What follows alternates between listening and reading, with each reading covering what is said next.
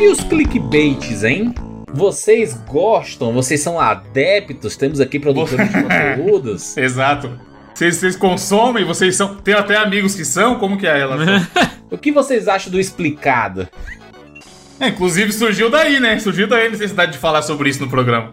Eu tenho amigos que utilizam, são adeptos, mas eu não tenho nada contra, só não faço. Eu deixo pra eles.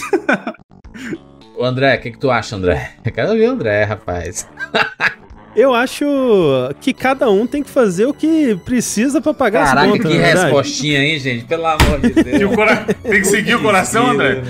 Assim, eu, eu acho zoado, sabe? Eu, eu- a gente é contra fazer. Até uma época a gente teve a discussão assim: será que a gente começa a colocar nossas caras fazendo pose, aquela coisa da thumb, Thumb assim? bizarra. É. Você sempre gritando, né? Com aquela cara de Exato. assustado, gritando. E um tempão a gente fez assim, e a gente começou a testar de outras formas, assim, uma capa sem, sem as nossas caras e tal. E a gente viu que pra gente, pro nosso público, funcionava é, igual, assim, a gente não viu uma diferença muito grande.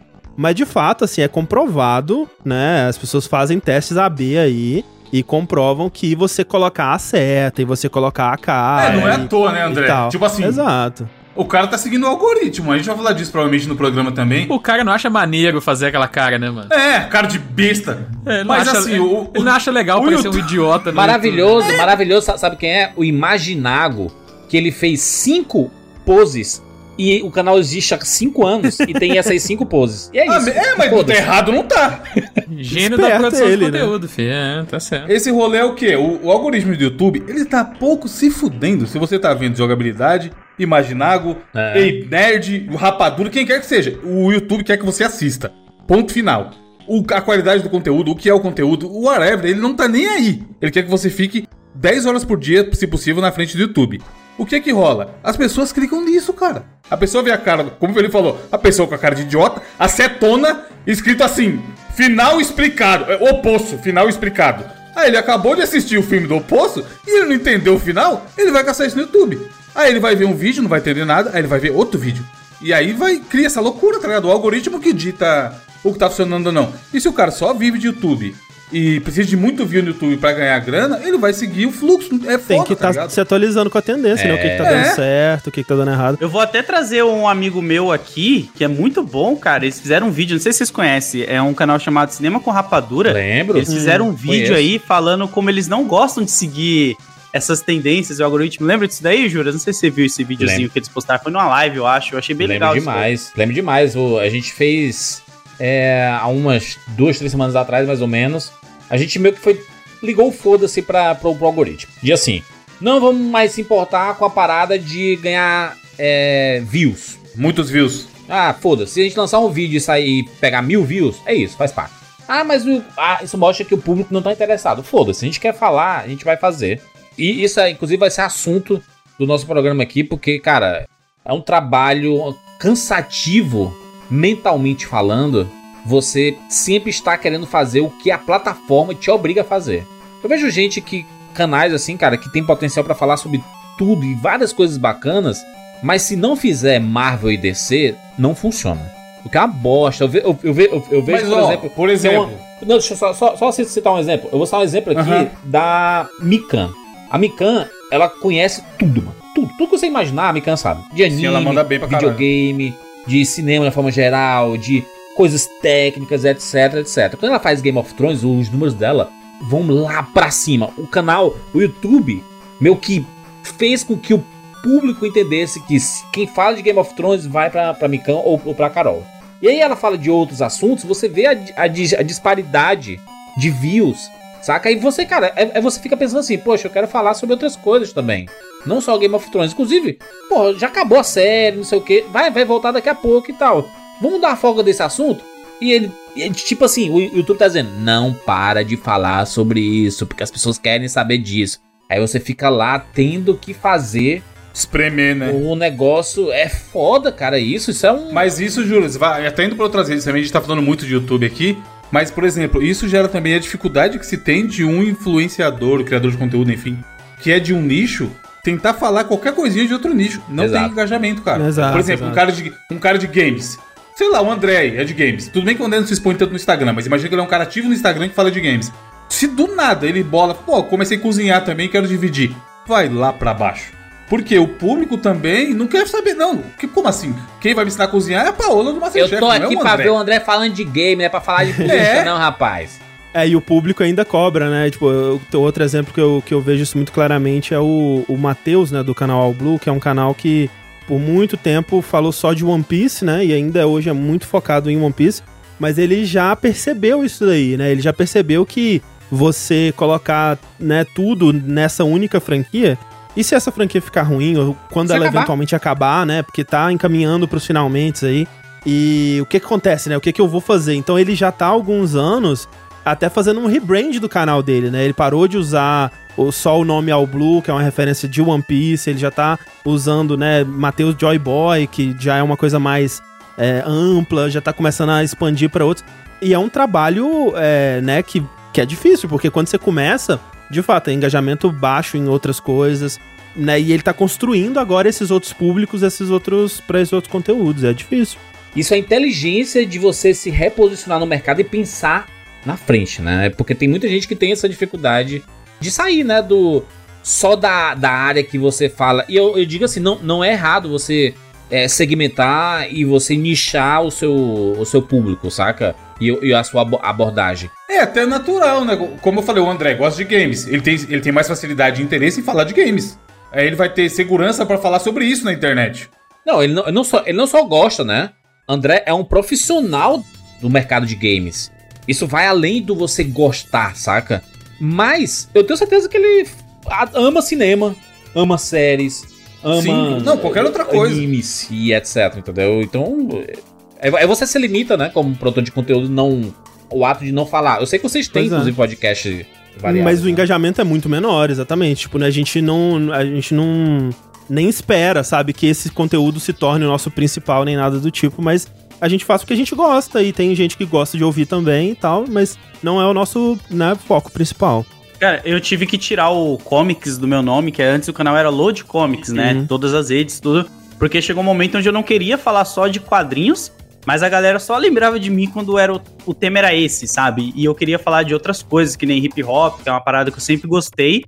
Mas aí a galera do meu canal não gostava quando eu falava de hip hop. Falava, não, mano, para com isso daí, nada a ver esse tema e tal. Uhum. Só que, tipo, é um bagulho que eu gosto muito, cara. Eu não quero deixar pra lá, saca? Eu quero falar aqui. Aí eu tirei e deixei só load, porque agora, tipo, não tem como falar que é só isso. Mesmo ainda sendo lembrado pra caramba por quadrinhos, mas mesmo assim eu consigo falar de outras coisas. E isso influencia até mesmo na publicidade, né? Que eu acho que a gente vai falar É. no programa e tal, porque se você é um cara que nicha muito pra falar só sobre quadrinhos, como que você vai fazer, sei lá, um merchan de house? Sim. Sabe? Tipo, A Fanta, né? é da de outra Fanta. coisa. Mas, ó, só, só voltando sobre a- o anúncio, é, um anúncio, ó, o tema principal da abertura aí. O clickbait, por exemplo, eu acho que é ok, desde que, se- que o conteúdo entregue aquilo. Não, que, que, não seja mentiroso, né? Tipo assim, Fa- né? Exato, eu tô com dois canais abertos aqui, um que chama só Load e um que chama Cinema com Rapadura, pra gente fazer a análise. Esse menino chamado Load, ele fez um vídeo que chama A Origem do Thanos, que tem 340 mil visualizações sete anos atrás. E aí o vídeo dele com mais views do canal inteiro chama-se A Origem do Carnificina, que tem 467 mil visualizações seis anos atrás. Se esse menino chamasse o Load, que é seguisse o- a ideia principal, ele teria a origem de tudo quanto é porra no canal dele. Era, a ideia era essa no começo. Então, mas, mas normal, por quê? O YouTube tava pedindo isso naquela Deu época e certo, as pessoas né, que te filho? seguem estavam assistindo isso. Do mesmo jeito que o vídeo mais visto do Jurandir, sabe-se lá por que motivo, porque na época todo mundo fez, é final explicado Vingadores Guerra Infinita. Eu tenho, eu tenho medo de ter sido uma das primeiras pessoas que colocou isso e, e ter gerado uma coisa muito ruim na internet. A culpa é sua, Então, Júnior. mas se liga, al- alguma explicação você deu ali sobre o final. A- Tem, a, opinião sim. de vocês, Sim, o que vocês sim. achavam, enfim. E aí o YouTube viu que muita gente tava vendo o seu, provavelmente porque foi um dos primeiros, sabe-se lá por quê, e entregou. Tanto que é um vídeo de 3 milhões de visualizações, tá ligado? Mas você tem aqui, por exemplo, curiosidades, 10 curiosidades sobre Bohemian Episódio, 10 segredos sobre It. Esse tipo de. É meio que um clickbait, mas não é. É só que funciona. Tipo assim, eu termino de ver o filme, eu procuro, mano, easter eggs e tal coisa. E aí, se eu ver um vídeo. Se tiver um vídeo do Rapadura sobre easter eggs, o filme que eu acabei de assistir, eu vou assistir. Porque eu quero conversar sobre aquilo, tá ligado? O foda é, Jurandir, é quando o cara não explica, mano. Tem cara que não explica porra nenhuma. Mas aí tem uma diferença. Deixa eu até só colocar um, como consumidor aqui, porque eu não produzo, eu só sou consumidor. Eu concordo muito com o que o Evandro falou. Quando tem um bait pra ser chamativo, mas ele entrega o que tá prometendo, É. beleza. Não tem problema nenhum nisso. O que é ruim, e aí pra mim é o pior estirpe de clickbait, é o cara que bota uma chamada que ele não entrega o que ele tá Que prometendo, existe, né? cara. Hã? Não, tem. Antes do João de falar aí sobre o YouTube, cinema visão dele, o mais canalha, mas eu clico pela canalice, é os da TNT Sports no, no Twitter. Não, TNT Sports não, Fox Sports. Fo a É, Fox é, to- todos de futebol. a Fox é Mas- o mas pior, é o maior lixo. O maior, O, o André aí, que eu sei que não acompanha tanto futebol, é tipo assim, ó. Uma vez eles postaram: urgente, competição é cancelada e PSG é declarado grande campeão. PSG, como todo mundo sabe, é o time do Neymar. Aí eu cliquei, era o PSG do handball, cidadão. e aí, Mano. tipo assim, você lê, um, você lê um título desse e fala: caralho, o que aconteceu no campeonato francês? Não, eu, campeão, eles fazem tá o pior, o, o pior clickbait do mundo é o Fox Sports. Fox Sports Brasil, tá? É, é, é- é tão, tão É, lixeira. esportes no geral, eu acho que vai nessa. Não, gente. mas ele, ele é peculiar. Eles desativam os comentários do Twitter. Pra vocês verem. Pra, Porque pra- sabe que vai ter Porque hate, sabe né? que. É assim, ele- eles colocam. Português assina com Flamengo. Aí bota a foto do Cristiano Ronaldo. Caralho, aí é foda. E aí você diz assim, caraca, Cristiano Ronaldo assinou com o Flamengo, e você clica lá, é tipo assim, um cara que trabalhou com Cristiano Ronaldo em algum outro é, é, é, time, assinou com o Flamengo. Tipo, era o camareiro do time que o. Que Sim, era um negócio aleatório O Cristiano desse. Ronaldo, tipo. Cara, eles são os piores. O pior clickbait que eu vi em memória recente foi uma, uma notícia, porque a Angélica, né? Ela teve um, um, um contrato novo aí com a HBO Max que ela vai fazer um programa de, de astrologia, sei lá que porra. E aí, a manchete da notícia é: Angélica e Luciano Huck se separam e a causa do afastamento é divulgado em nota. Entre Meu aspas, Deus. outra relação. E você fica, caralho, meu Deus, o que aconteceu? E aí você entra na notícia e a notícia. Angélica e Luciano Huck foram separados na TV após anos, mas quem fez isso foi a TV mano. Globo. Caramba, Enquanto o apresentador reforçou seu vínculo, é, a O loira cara- foi esquecida e deixou o canal. Sendo assim, os dois não estão mais na mesma emissora. Mas o casamento segue tranquilo. Caraca, mas isso é muito desleal. Ô André, o cara, o cara deve ter um prazer na hora que ele publica uma Não, merda ele- dessa e abre o, Analytics, manja o Analytics e fica só olhando o númerozinho subindo. Cara, eu cliquei, eu caí, porque, porra, não é Óbvio. possível. Até eu queria saber do, do- da traição Tem- do mas tem- casamento igual aí. eu falei, eu caio, eu caio em todos da TNT Sports e eu dou parabéns, mano. Porque o cara é muito safado, tá ligado? Eu, eu, eu le- eu lembro de um do, do- da Fox Sports porque eles fazem a- as pegadinhas, que é assim: há uma foto com Neymar, Messi e MSN, o Soares. Soares, Soares. Os três no Barcelona, né? Aí o título é assim: Ex-Barcelona assina com time X. E ele coloca essa foto com os três. É um cara aí que você, nem aí você fala três, assim: né? quem é? Quem foi que assinou? Foi o Messi, o Neymar ou o Soares? Aí é foda. Aí é um cara, é um cara reserva foda. Cara, eu odeio isso. Eu, eu, eu acho assim, eu acho que o clickbait. A gente, cara, a gente consumiu Não, bastante mas tem o honesto, foi o que eu jornal. falei. O de vocês eu acho que é o honesto. Não, Eu tipo, acho eu, eu, eu não Quando acho o que eu, explica- que eu. Quando, quando eu coloco lá, final do post explicado, e o cara não me explica nada, Né? foda-se! Ele só, ele só fala o que aconteceu! Tipo assim, o safado não tem nem a moral de dar a visão dele do final. Ele fala, é, o final lá, hein, aconteceu isso e daquilo.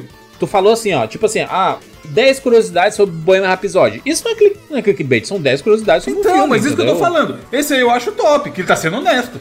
Você mostrou ali 10 curiosidades. Boas ou ruins, foda-se. Tem um exemplo que eu acho que é saudável, que é, que é um é meio que clickbait. Vê o que vocês acham, se vocês acham que é clickbait. Vamos julgar, que é o, é o julgamento dos clickbait.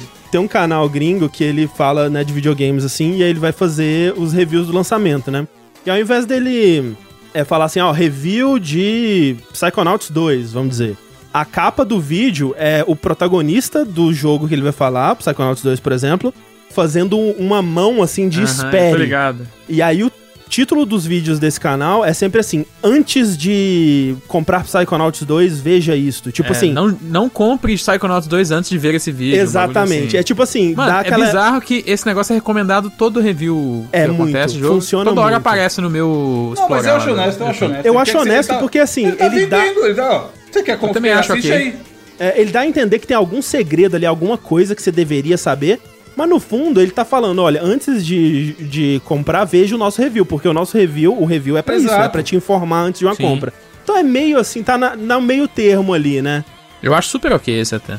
É alarmante, mas eu acho ok. Se eu tivesse visto um desse, eu não tinha comprado aquele Jump lá dos anime lá, mano.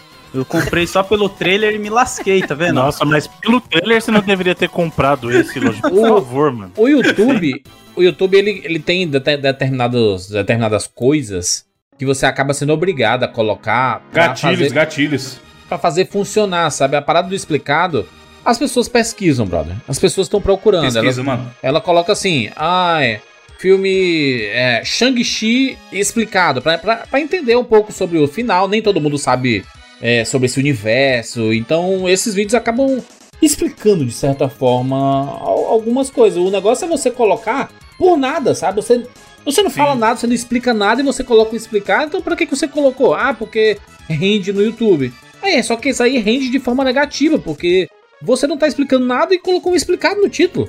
E eu É. acho que também tem a questão do público ficar, vi- não viciado, mas há muitas pessoas que vão se inscrever e ficar no seu canal vão querer só esse tipo de conteúdo, sabe? De você Só explicando. explicado, né? É, é a mesma coisa daqueles caras que faz react, sabe? Tem um canal gringo que eu acompanho, que eu conheci ele por causa de react, de hip hop, é um maluquinho. Mas ele faz vários e falando, gente, meu canal não é de react, tá? Eu gosto de ficar assistindo episódio de Breaking Bad e comentando o que eu tô achando. Mas não é react de música. Então eu não vejo os outros vídeos dele, só vejo quando ele posta de música, Uhum. entende? E aí isso cai na retenção dele também, né? E na de todo mundo que faz o explicado aí no final. Mas eu tenho que dizer que eu vi o último filme do Evangelion agora aí e fui no YouTube procurar final explicado, porque aquele ali realmente é complicado, viu? O negócio é, é existir alguém que tenha né, feito, né? Entendido alguma coisa. Alguém que co- conseguiu entender, realmente. É. Vambora. Eu sou Júlio de Filho. Eu sou o Felipe Mesquita. Eu sou o André Campos. Eu sou o Lodi. Eu sou Evandro de Freitas. E eu sou Bruno Carvalho. E esse é o 99 Vidas.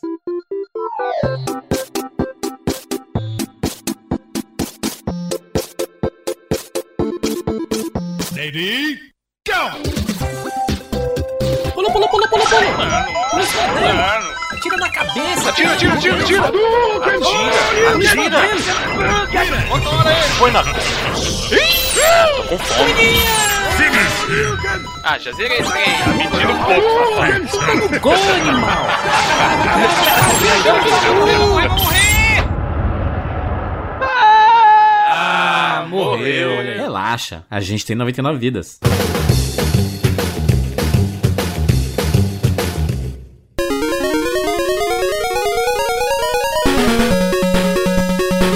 Seguinte, temos um convite para você, nobre amigo ouvinte, que, Evandro, nós lançamos todas as semanas o bônus 99 vidas. Podcast bônus, cara. Muito Sim, pô, tempo. que- que- quando acaba um podcast que você gosta muito, o que, que você quer fazer? Ouvir mais aquele podcast. Exatamente. E assinando o bônus do 99, você consegue fazer isso. São 163 edições. Olha aí, Nossa senhora, e tem, tem numa média o quê? 30 minutos cada um? 30 minutos cada um. Tem alguns com um pouquinho mais, 40, 50, uma hora, né? Mas na média 30 minutos ali. E aí, estamos fazendo a conta e você vê que você tem umas boas horas de conteúdo de 99 vidas pra, pra passar seu tempo aí, pra dar risada com a gente. Exatamente, a gente fala de vários temas, né? Vários temas que acabam não entrando aqui no próprio 99 Vidas. A gente tira muitas dúvidas, a gente responde muitas perguntas que os ouvintes fazem é, dentro da nossa plataforma do Sparkle, né? E cara, se você nunca experimentou, esse é o nosso convite. Uma oportunidade para você experimentar o 99 Vidas bônus é de graça nos 30 primeiros dias. Você pode simplesmente fazer o seu cadastro, entrar, ouvir e se você não que não, tipo assim, ouvir tudo. Se você quiser sair, você pode sair. Só cancelar lá e pronto. Se você quiser se continuar você com a gente, e né? achar... Sim, se o cara ouvir, ah, né? o bônus é muito pior que o cast principal. Tô de boa, não quero Não ouvir tem não. como, né? Só cancelar também, não tem problema. É, a gente garante que não é porque existe esse cuidado. É o mesmo programa, só que ele tá lá no bônus. É a mesma qualidade do 99 Vidas, tanto de áudio quanto de conteúdo. É o Edu que edita, Jurandir. Tem o selo 99 Vidas de qualidade. Exato. Não, não é papo, quem ouviu sabe. E, mas ainda assim, se você falar, pô, não, não dá pra mim, você pode cancelar. E tá ok, isso tá ok pra gente também. E se você ficar, a gente vai ficar muito feliz porque você vai fazer parte da família 99 Vidas aqui. Você pode entrar no nosso Telegram, você tem um contato mais direto com a gente, pra tirar dúvidas, mandar mensagem lá que a gente responde e etc. Cara, vale a pena, é muito legal. 99vidas.com.br barra assine ou link aqui na postagem pra você ir direto de graça os 30 primeiros dias pra você ouvir as 163 edições do bônus que tem lá. E, cara, a gente sabe que você vai curtir. Você vai curtir. Jura, sabe um personagem que eu quero muito que apareça nos próximos bônus, que eu tô vendo que ele tá sendo amado pela galera? É. O Bruno Pistola, que apareceu Caraca. nas últimas aberturas aí. E a galera adorou os pistolagens. Tem uma galera que ama e tem uma galera que odeia forte Pô, também. não, mas pô, pelo amor de Deus, vamos fazer um bônus só assim. O título vai ser Coisas que nos deixam pistola. Pra, pros quatro largar a lenha, sabe?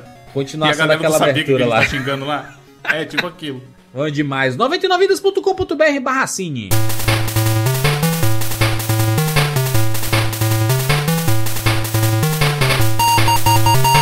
E nós temos também um recadinho dos nossos amigos da Alura. Sim, a Alura com a gente todas as semanas. Você sabe, a Alura é a maior escola online de tecnologia do Brasil, Aroni. Justamente, tá com a gente há um tempão já, né, Júlio? A gente Sim. fala toda semana da Alura. E, cara, vejam só o que aconteceu essa semana. Eles mandaram pra gente aqui depoimentos de alunos da Alura pra, Ó. pra falar, porque a galera já fez na- no pós-Alura aí na vida deles. E aí, por exemplo, eles mandam aqui que a Letícia não sabia nada de, de Data Science, fez o curso e ela simplesmente tá mudando de carreira.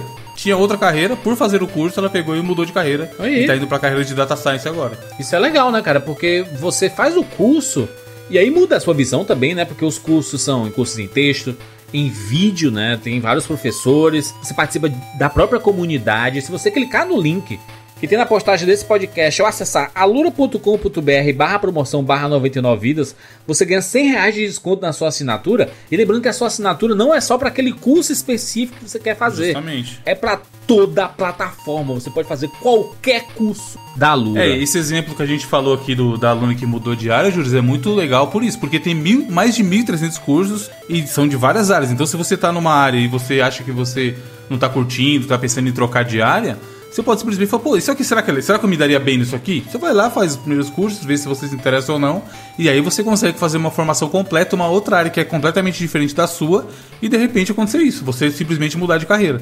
É isso. Link na postagem, vai lá, Lura!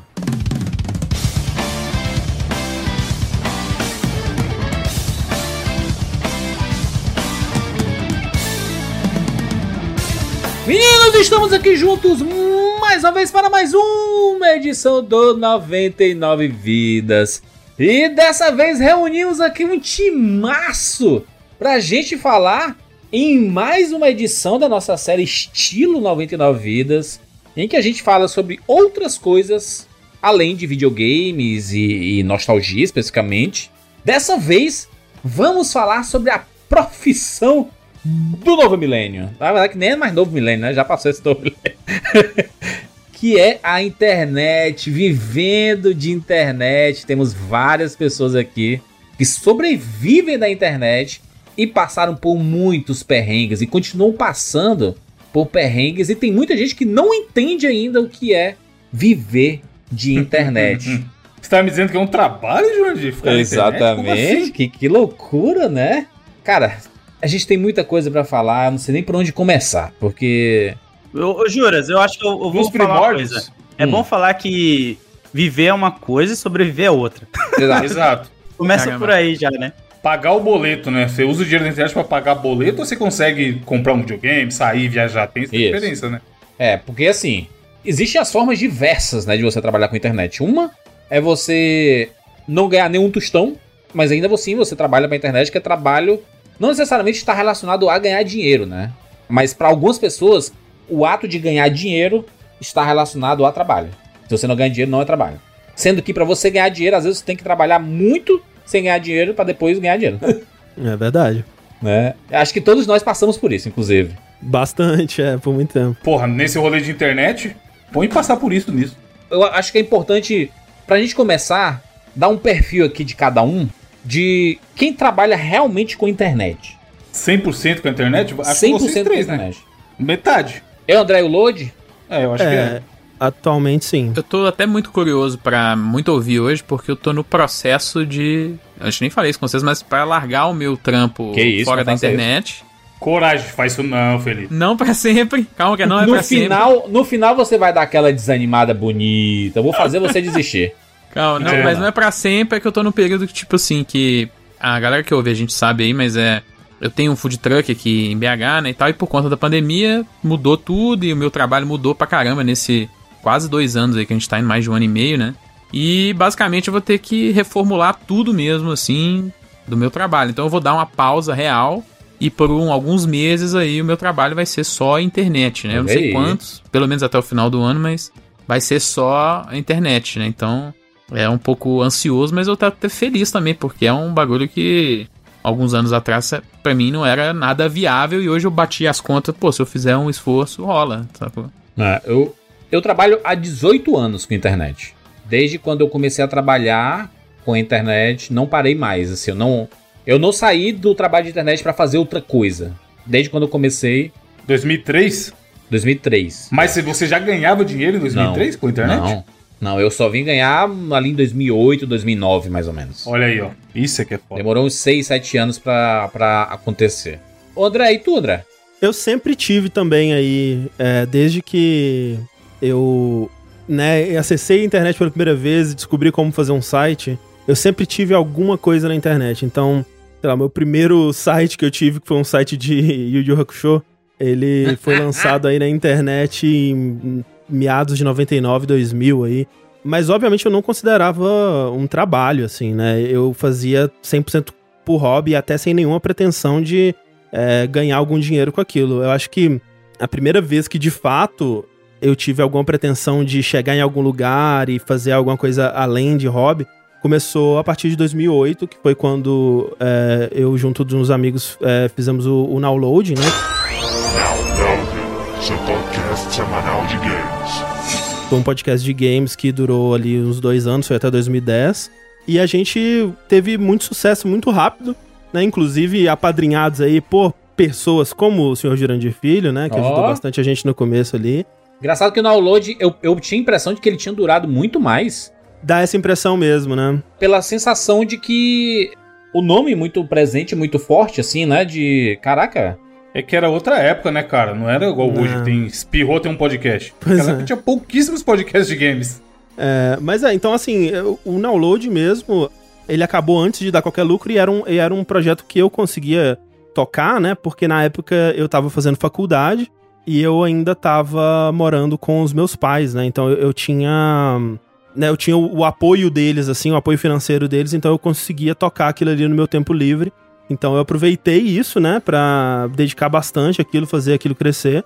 Mas quando acabou e eu comecei o jogabilidade, também começou bem sem ambição, né? E passaram-se ali mais uns quatro anos do jogabilidade, que começou em 2011, até 2015. E aí em 2015 a gente estava sentindo que as pessoas tinham interesse em contribuir financeiramente ali com o projeto. E a gente fez alguns testes, né? A gente começou a colocar o pezinho na água assim com doação na Twitch, coisas do tipo. E as pessoas começavam a, a dar dinheiro, né? E, e a gente começou a conseguir pagar o servidor com as doações e tal. E a gente, pô, tá rolando esse negócio aí de crowdfunding, né? Vamos ver qual é que é. A gente fez um plano e tudo mais. E em 2015 a gente lançou esse crowdfunding e aí deu muito certo. É, a gente mudou para São Paulo, né? A gente conseguiu alugar um apartamento pros quatro na época, né? Que era eu, o Sushi, o Corra e o Rick. E a gente morou nesse apartamento dois anos. E aí o Corra e o Rick decidiram é, seguir as próprias vidas deles ali nos projetos próprios. Mas a gente, eu e o Sushi, continuamos dividindo apartamento. Esse apartamento barra estúdio, ele até hoje ele é, é pago 100% pelo financiamento, né? E até hoje a gente é meio que independente nesse sentido, que a gente praticamente não tem anunciante, né? A gente... Toda a nossa fonte de renda, basicamente, ela vem do, dessas campanhas de financiamento, seja dos subs na Twitch, né? Ou Patreon, Padrinho e tudo mais. Então é muito legal, assim, que no nosso caso o público, ele abraçou e conseguiu permanecer abraçado, né? Porque tem muitos, e o nosso medo era esse, de que, putz, tem uma empolgação original, né, inicial ali, mas a- ela vai se dispersar aos poucos. E é claro que dispersa um pouquinho, mas o, não o suficiente pra prejudicar a gente. Então a gente tá nessa ainda. E o público também dá uma, uma, uma renovada, né, de vez em quando. Total, né? é. Então ele vai, Uhum. vão entrando novas pessoas. Ô, Lodi, e tu, Lodi? Cara, eu acho que ganhar dinheiro mesmo, falar tipo, puta, tô ganhando dinheiro e dá pra me ver disso, foi em 2020, pra do- 2019, 2020. De tipo, Recente.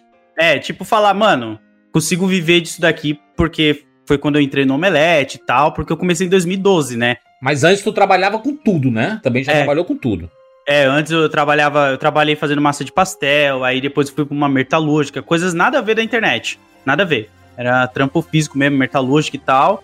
Aí eu só tive a coragem mesmo de viver disso daqui em 2020, que foi quando. 2021 que eu larguei o omelete, né, na verdade. E aí eu tive que viver. Mas antes ganhava um dinheiro, mas eu sempre deixava guardado como, tipo, mano, se eu precisar, eu tenho esse dinheiro guardado, saca? Eu não, eu não me considerava viver disso, sabe? Eu considero agora porque foi quando eu larguei meu trampo de vez. Eu tava e eu tô só fazendo conteúdo pra internet, correndo atrás das paradas. Então, de 2012, é o que você falou. Você falou que demorou em sete aninhos. Eu considero isso, sabe? Sete a oito anos pra Uhum. você ver que a parada tá rodando assim e você realmente consegue se jogar sem medo, assim, sabe? Uhum. É, foi tipo isso pra gente também, uns sete anos. Ó. E tu, Evandro? O Evandro. Evandro também tem outro que teve muitos trabalhos, né? Demais, nossa, desde que, falando de 99 vidas, vai, desde que existe 99 vidas, eu já trabalhei também em pizzaria, e, porra, em mil rolê. Loja de celular. É, eu fui gerente da gloriosa Team por quase dois anos e tudo mais. Quando eu mudei, na real, o nosso Patreon foi em 2014, né, Juras? O, muita, acho que eu já falei aqui no 99, no Mosqueteiros, eu tenho certeza que eu falei. O que me fez tomar vergonha na cara e mudar e morar sozinho foi o Patreon no 99. Que era nada de dinheiro, porque, né, sempre foi dividido por quatro a grana do 99. Mas eu pensei, bom, isso aqui é um garantido que me ajuda a pagar as contas. Ainda que eu fique desempregado de um emprego convencional, pelo menos as contas básicas eu consigo pagar com isso daí. Que era, sei lá, tipo, 500, 600 reais na época, tá ligado? Eu teria que apertar muito, mas as contas básicas eu conseguiria pagar. E aí foi a época que eu fui trabalhar lá na Tinho, entrei como caixa, e pouco tempo depois eu consegui virar gerente. Mas até hoje eu nunca vivi só de dinheiro da internet, tá ligado? Felizmente o 99 embalou de dois anos pra cá, a gente tem bastante parceria comercial e entra uma grana, mas eu sempre tive empregos fixos e meio que garantidos assim por fora. Então nunca foi viver 100% da grana do 99. Mas muitas portas se abriram por causa do trabalho online também, né? De, É, a principal, eu tô no Promobit por causa do 99. a Eu não CLT, teria rapaz. É. Exato, CLT cheio dos benefícios, olha aí. Olha aí. Mas eu entrei lá por causa Esse do é o 99. sonho do brasileiro. Hoje é o CLTzinho bravo. Eles anunciaram, o anúncio foi muito bom. Aí eles queriam repetir o anúncio, a gente ficou meio próximo. E eu simplesmente um dia perguntei: Ô, vocês não tem ninguém precisando pra cuidar da marca de vocês lá, não? Vocês não estão precisando de ninguém, não? Aí a resposta foi: Porra, estamos. E aí o resto é história. Vai fazer cinco anos que eu tô lá, tá ligado? Mas assim, a- tipo assim, não tem. Demorou muito. O próprio 99, o André contou aí do download, do, da história dele. O load também. Como eu sou formado em publicidade, toda pessoa que quer anunciar no 99 manda e-mail pra gente, eu que acabo respondendo e olhando. Eu lembro, cara, tinha seis anos de projeto já. A gente tá indo pra 13. A primeira vez que chegou um e-mail, um cara querendo colocar um banner no site, não era nem anúncio no, no podcast, e ele pagou 200 reais. A gente fechou. Era um banner de joguinho mobile na época lá, tá? Não sei o que, pra ficar um mês. A gente comprou 200 reais pro banner ficar um mês. Não, é- Evandro, as primeiras coisas que a gente fez era em troca nem de dinheiro. O cara mandava jogo, a gente ficava Não, felizão, isso aí- porra. Isso aí a gente sempre recusou. Isso aí a gente sempre recusou. mas, mas é pesado, cara. Você ficar mó tempão. Tipo assim, a gente sempre foi um hobby. Mas é que todo mundo aqui mete essa do hobby. Mas se entrar um dinheiro, não tá ruim, né? Tipo assim, quando você começa a ter um público, você sabe que você tem. Quando, principalmente a gente que fala de game, você indica um game e vem mó galera falando que jogou e curtiu. Pô, eu cansei de comprar jogo por causa do André, mano. Isso tem um valor, saca? O cara, você ouvir o cara lá e o cara ter poder na sua decisão de compra. A gente sabe que o podcast faz isso. Quando a gente faz chupac aí toda semana, vem alguém falando que comprou o jogo ou que jogou, tá ligado? Se a marca tá atrás da gente, é porque tem esse valor. E ainda assim, o 99 é um projeto que foi criado por duas pessoas que já tinham nome na internet, que eram grandes. Pra mim, o 99 Vidas foi um desafogo de trabalho, porque eu tava Sim, sobrecarregado no Rapadura, já estava ganhando dinheiro com o cinema com Rapadura, e eu tava ficando cansado, mano, de, de só falar sobre aquilo. Eu, cara, eu quero falar sobre outras coisas. E aí, pô, vamos, vamos, vamos fazer o 99 Vidas, que eu amo videogame, eu quero falar sobre videogame. de joguinho, né? Então, e ainda assim levou seis anos, cara. Seis anos pra entrar o primeiro real. É. E, hoje, e eu vejo muita gente nessa de, ah, não, vou, vou trabalhar com internet. Sem ter nada posterior, tá ligado? Achando que é assim, que vai, vai criar qualquer coisa e daqui seis meses vai estar boneco. Não vai, mano. Não vai. Esse é o maior erro de quem. De quem fica um pouco deslumbrado com alguma, alguns fenômenos e algumas bolhas de internet, né? A gente vê que a, um fenômeno atual são os podcasts em vídeo, né? Aqueles mesa casts e tudo. E que todo mundo quer criar o seu porque ali é a fonte de renda. Cara, não vai ser assim. Não vai Cria o ser. não é programa, cria o jeito. canal de corte, né, Jura? E aí já era, pô. Não, Ah, não, não dá certo. É, não à toa tem, não, não à toa tem 300 desses e 5, 6 são os que fazem sucesso, sabe? Às, vezes, às vezes até no, é, no começo ter todos, mas aí do nada o YouTube muda o. para de sugerir corte e acabou. É. Passa a não receber nada, né? A parada que rolou com, com a Twitch aí foi um exemplo perfeito disso. Perfeito, terrível, né? Mas É, perfeito o- da situação desse jeito. Só, só, só, só pra gente finalizar a, os perfis, Bruno, e o Bruno? Bruno é CLTzão bonito, né? Na, na empresa. Desde criança. cara crachá, Quando- né? quando- O Bruno é o cara crachá. Quando foi criada a CLT, o Bruno já tava lá, tá ligado? Pois é, Dia eu um. sou, eu sou literalmente, literalmente CLT desde criança, cara. Mano, o Bruno é tipo o Julius, que não largou o primeiro emprego dele até Exato. hoje, tá ligado? Tá lá.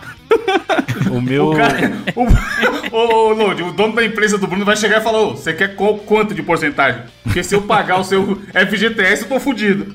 Caraca, Bruno, aí é foda, vai pôr o filho, vai virar tradição de família já. Pois é, cara, mas eu comecei a trabalhar mesmo, já, já, já entrei na, no labirinto dos ratos desde cedo, 14 anos, foi meu primeiro emprego já registrado, na época podia trabalhar com 14 anos, né?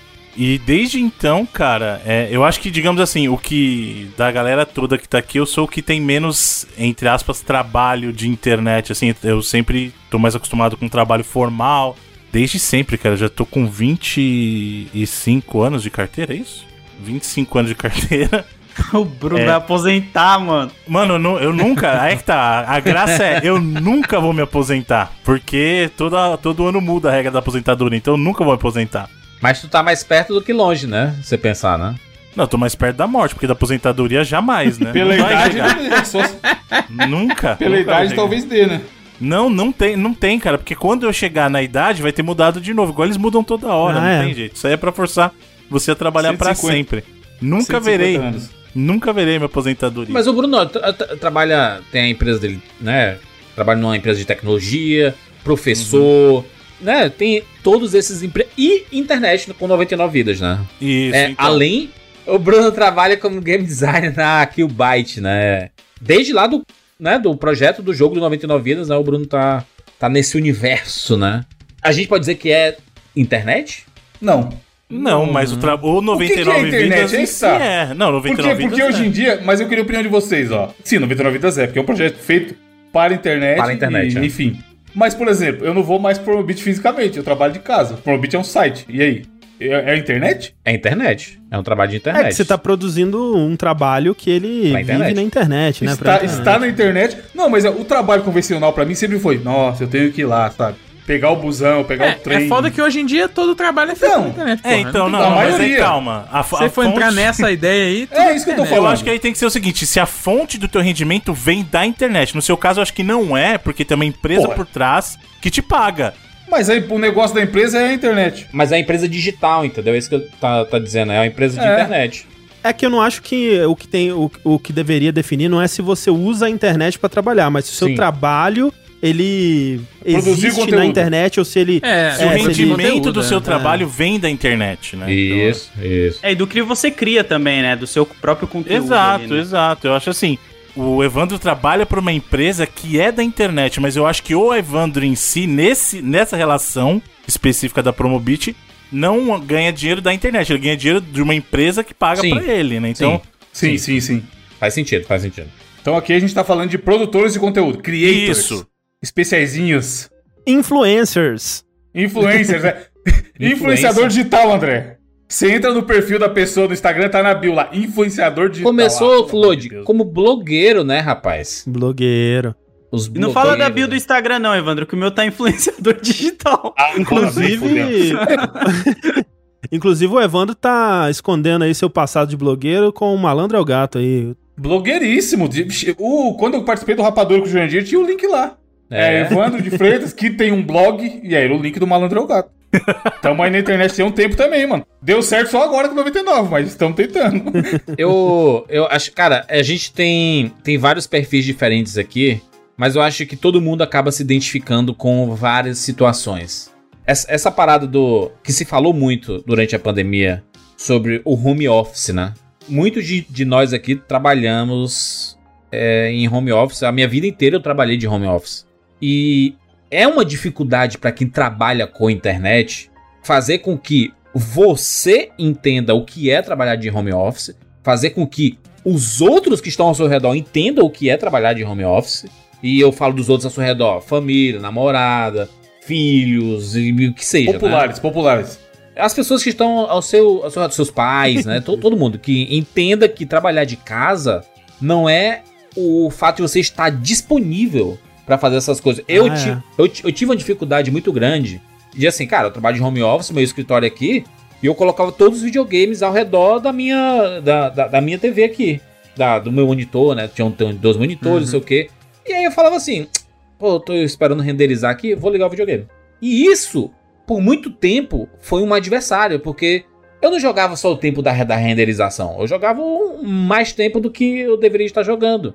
E aí você come- começa a entender que algumas distrações realmente atrapalham o seu trabalho home office. E o julgamento, Jandir? E o julgamento da sua mãe tá passando com a roupa pra pôr no guarda... No... Guardar no guarda-roupa a roupa passada? Caramba, E- isso era foda mesmo. E você tá lá esperando renderizar, sei lá o quê, meio- jogando um FIFA três da tarde na terça-feira. Pois é, e, e, e você dizer que tá trabalhando, né? É. Exato. A- Até hoje eu tenho guardado o meu primeiro cheque que eu ganhei do YouTube, porque quando eu comecei, minha ex-esposa, sogra e sogra, todo mundo falava que eu ficava só coçando o saco na frente do computador, É. mexendo, e ninguém entendia o que eu tava fazendo. Eu tava aprendendo a editar, gravava os vídeos e falava, para de ficar coçando o saco, você chega do trabalho e fica jogando a noite toda. Não, eu tava editando. Aí eu guardei esse cheque porque foi quando eu saí mostrando pra todo mundo que eu Vai tinha esfregar ganhado na cara? 51 dólares. Esfreguei. Mano, eu tenho aqui guardado, eu vou mandar foto pra vocês. 51 dólares do YouTube aqui. Eu falei, aqui, ó. Nunca saquei. Tá lá, guardadinho. Lodi, eu vou dizer, vou dizer o seguinte: eu já tive muito problema com isso, de muito remorso e mágoa de familiares sobre o fato de trabalhar com internet e, e ter demorado muito pra ter apoio e respeito sobre isso. Já trabalhei, inclusive, em terapia esse, esse assunto, porque me consumia de uma forma de eu ficar com raiva de toda vez que eu conseguia fechar um puta negócio, de eu dizer assim, tá aí, cadê bando de filha da puta, não sei o que, sabe, de querer dizer assim, vocês sempre disseram que não ia dar certo, não sei o que, mas você vai passando os anos, você vai ficando, vai ficando mais experiente, Quanto mais velho você menos liga, mano. e não, não, não- é nem questão de, de ligar, é de você entender. Você entende porque é que eles falavam É, isso. sim. Eles viviam de outra época, cara. A internet é um É isso que eu ia bicho. falar. Principalmente a nossa geração, né, mano? Todo mundo aqui tem a idade mais ou menos parecida. Eu já falei isso aqui algumas vezes. A nossa geração, doidão, é um emprego bom. Concurso. É, estu- Faz estuda, concurso. é, estuda pra você ter um emprego bom, pra você passar no concurso. Como que você vai explicar pra sua mãe que você tá na internet, mano? O dia inteiro no computador? O meu pai, ele sempre apoiou, assim, né? Até se ele não tivesse apoiado, acho que eu não teria tido condições, né, de estar tá onde eu tô, assim, mas é, ele sempre teve muita preocupação. Ele sempre falou pra, tipo, não, tenha um plano B, né? Tenha é, alguma coisa aí. E eu sempre tive, né? Tipo, a maior parte desse período antes de, eu- mudar pra São Paulo e, e fazer o tudo ou nada aí, né? Eu tava trabalhando com, em agência de design, eu tava, né, fazendo faculdade, outras coisas aí pra ter um, uma saída, né? Mas eu sabia onde eu queria chegar ali. Só que teve uma hora que eu realmente tive que falar, não, eu preciso largar tudo, porque senão eu nunca vou ver o potencial máximo do que isso pode ser aqui. Mas então, assim, eu entendo é, é, dessas pessoas que a gente tá falando, né? Familiares, pessoas mais velhas, pessoas é, que estão desligadas desse mundo. Mas o que me deixa puto, e eu fico. Eu fico. Caraca, eu não entendo como isso pode ser uma realidade. Tipo, por exemplo, quando aconteceu esse lance todo da Twitch, que eu acho que a gente vai falar, né? Do, do- Sim, sim. das, das mudanças, e aí algumas pessoas se reuniram pra pseudo-sindicalizar ou fazer é, né, grupos aí pra reclamar e pedir direitos melhores e coisas do tipo. As pessoas que consomem esse conteúdo, que assistem lives, que entendem que é, é, essa pessoa trabalha e ganha dinheiro com isso, essas pessoas não entendem. E fica, pô, então É, tá, tá achando mesmo. ruim viver de, de Twitch? Que tal arrumar um emprego de verdade Que então? moleza, né? Que moleza. Pelo amor de Deus, cara. Ou, ou, ou dizer assim, mas peraí, mas vocês não fazem isso por amor? Por, por hobby? Gente, É. esse, esse tipo de. Eu tô. Eu vou, vou me esforçar um pouco além do possível pra não ficar com muita raiva, tá? Então eu tô, tô fazendo um, um trabalho aqui. Média raiva, média raiva. Eu tô, eu, tô, eu tô no modo Bruce Banner ainda, tá? Não eu tô no modo Hulk. Tô, vou, vou segurar o máximo que eu posso aqui. Porque eu entendo parte do público falar isso por ignorância, tá? Por Por ignorância, ignorância. sim, é. Ele não saber. Mas tem uns que são simplesmente maldosos. Eles sabem que é o seu trabalho. Eu, quando eu vejo pessoas que são costumeiras do seu público, então lá, estão lá toda semana, eles acompanham tudo que você faz, seu trabalho, seu esforço. Você postando coisas de madrugada, você virando noite, etc, etc. E reclamando porque tem publicidade no teu, no teu conteúdo, saca? É isso, isso me tira do sério. Isso tira minha Eu- saúde, mano. Eu disse assim, cara... Pula, como- caralho! Gente, dá pra pular! Tem um botão aí que você avança! Para de encher o saco! Ó, o mano. Hulk aí, ó, o Hulk. Ô, na moral. Ô, mas, mano, pô, caralho, Evandro, o cara, Evandro, a gente tá Bruce 13, Banner, Bruce 13 Banner. anos, você escuta o 99 há 13 anos, pega o seu aplicativozinho, dá os três clicadinhos pra frente, pronto. Não ouvi nenhuma propaganda. Ó que alegria. Eu entendo quando você sempre recebeu uma parada sem propaganda. Cara, se você só recebeu sem propaganda, porque não existia propaganda. Ninguém queria anunciar Jurandir, na parada. Quando ele entendeu? vai ver, quando esse cidadão assistia TV Globinho lá e acabava, não via propaganda, ele ficava reclamando? Caralho, a Angélica tá foda, mó mercenário, hein? Ei, Eu quero Não, ver meu Evandro. Digimon aqui em paz. Evandro, ah, mano. ele assiste futebol americano. Eu acho que o Jurandir Edu, é que três edita aí, ó. Vocês deviam aumentar o volume na hora do spot, inclusive, que nem a Globo a TV faz. Só pela zoeira. Puta, isso é verdade mesmo, hein? Não, peraí. Só esse comentário aqui que o Ivan falou muito. Quem nunca percebeu isso, começa Porra. a reparar. À noite, Bruno, você assistindo baixinho, no 5. Nossa, mano, é ridículo. A programação baixinha, daqui a pouco no spot de, de propaganda. Pá! Ah, parece um orelha, carnaval. É. mano. É porque chama Isso sim, atenção, você né? tem que reclamar, caralho. Mas eu acho que é uma parte dessa. Uma parte dessa galera, por não trabalhar no, na internet, não entende o quanto que é importante também essas publicidades que aparecem no YouTube. Essas coisinhas, sabe? Que pra eles deve ser um saco, mas às vezes cai um pingadinho ali pra gente que ajuda no final do mês, né? Faz aquela diferença. Cara, se não tiver, se não, se não tiver crowdfunding, se não tiver publicidade, muito dos negócios que você vê online simplesmente não Ah, existe. doidão. Doidão. Ca- cobrou esses dias o Digital Ocean aqui no meu cartão em dólar. Vou nem falar quanto que foi. Os caras. O problema aí é o jeito. Aí, isso que é o ponto importante aí foi o que o André falou. É que os consumidores desse conteúdo que deveriam ter uma compreensão melhor não o têm porque eles estão acostumados a receber o conteúdo. Ele fala assim: peraí, mas não custa nada pra mim esse conteúdo? Como que você quer receber algo a partir disso? E mais, Bruno, tipo, é uma coisa que eu, eu convivo muito também, porque além de produtor de conteúdo, eu ainda sou designer, né? Então eu sou duplamente fudido Olha nessa aí. aí. Porque não se valoriza o, a arte, né? Vamos dizer assim. O, o artista, ele Você é, é, é aquele. Você quer, mamar, você quer mamar na lei Rualei, né, safado? tipo, eu, eu, eu já passei muito por isso, né? E eu acho que quem trabalha com arte na internet ou em outros meios aí já com certeza passou por isso. De tipo, ah, o, o familiar ou o amigo pedindo de- um desenho e, ah, não, mas, mas né, você faz isso porque é, é, é legal, porque você é artista, né? Então faz um Você desenho pra gosta, mim aí né? de graça. É. E a pessoa ela tem muita dificuldade de entender que, que isso é um trabalho, né? E tipo, ah, por que, que não seria um trabalho, né? Você trabalhar com a internet? É porque você tá no, no conforto da sua casa e não tá pegando o, o ônibus, acordando cedo? Então, pô, home office não é trabalho. Ah, é porque você tá só nos computers? Ah, então um programador não seria trabalho. Ah, é porque você tá jogando videogame? Porra, então um playtester, né? Um desenvolvedor de jogo não é trabalho. Ah, é porque você tá se divertindo? É porque você tá entretendo? Porque você tá fazendo o que gosta? Porra, então músico, jogador de futebol, né? É pintor, artista aí.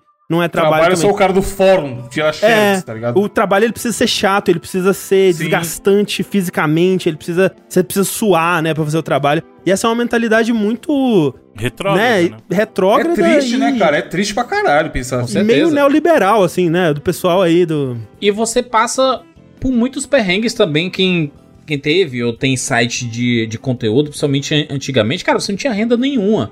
E aí você abria vaga pra pessoas colaborarem e vinha um monte de gente, porque todo mundo quer um. Né, pô, eu, eu, eu gosto de escrever né? sobre esse assunto e é uma forma de aparecer e tudo mais.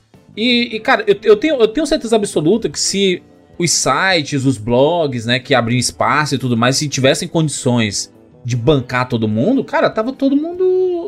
Tu acha que não era o sonho de todo mundo ter uma redação que não é do, do Omelete, sei lá? Saca? Com 20 pessoas escrevendo e você conseguindo bancar todo mundo. Cara, isso é o sonho de todo mundo que trabalha com internet. É. De ter uma redação que nem no jornal, numa folha dessa da vida, só que falando de cultura pop. Cara, quem não gostaria de fazer isso, saca? Só que os, os trabalhos relacionados à internet, eles passam por muitas dificuldades além da grana, saca? Ele vai, ele vai muito além disso. Primeiro de que as pessoas não valorizam. Segundo, as pessoas, o público, parte do público não, não compreende, não entende aquilo como um real trabalho. É tanto que ele fala assim: "Ah, além, além disso aí, tu vive de quê?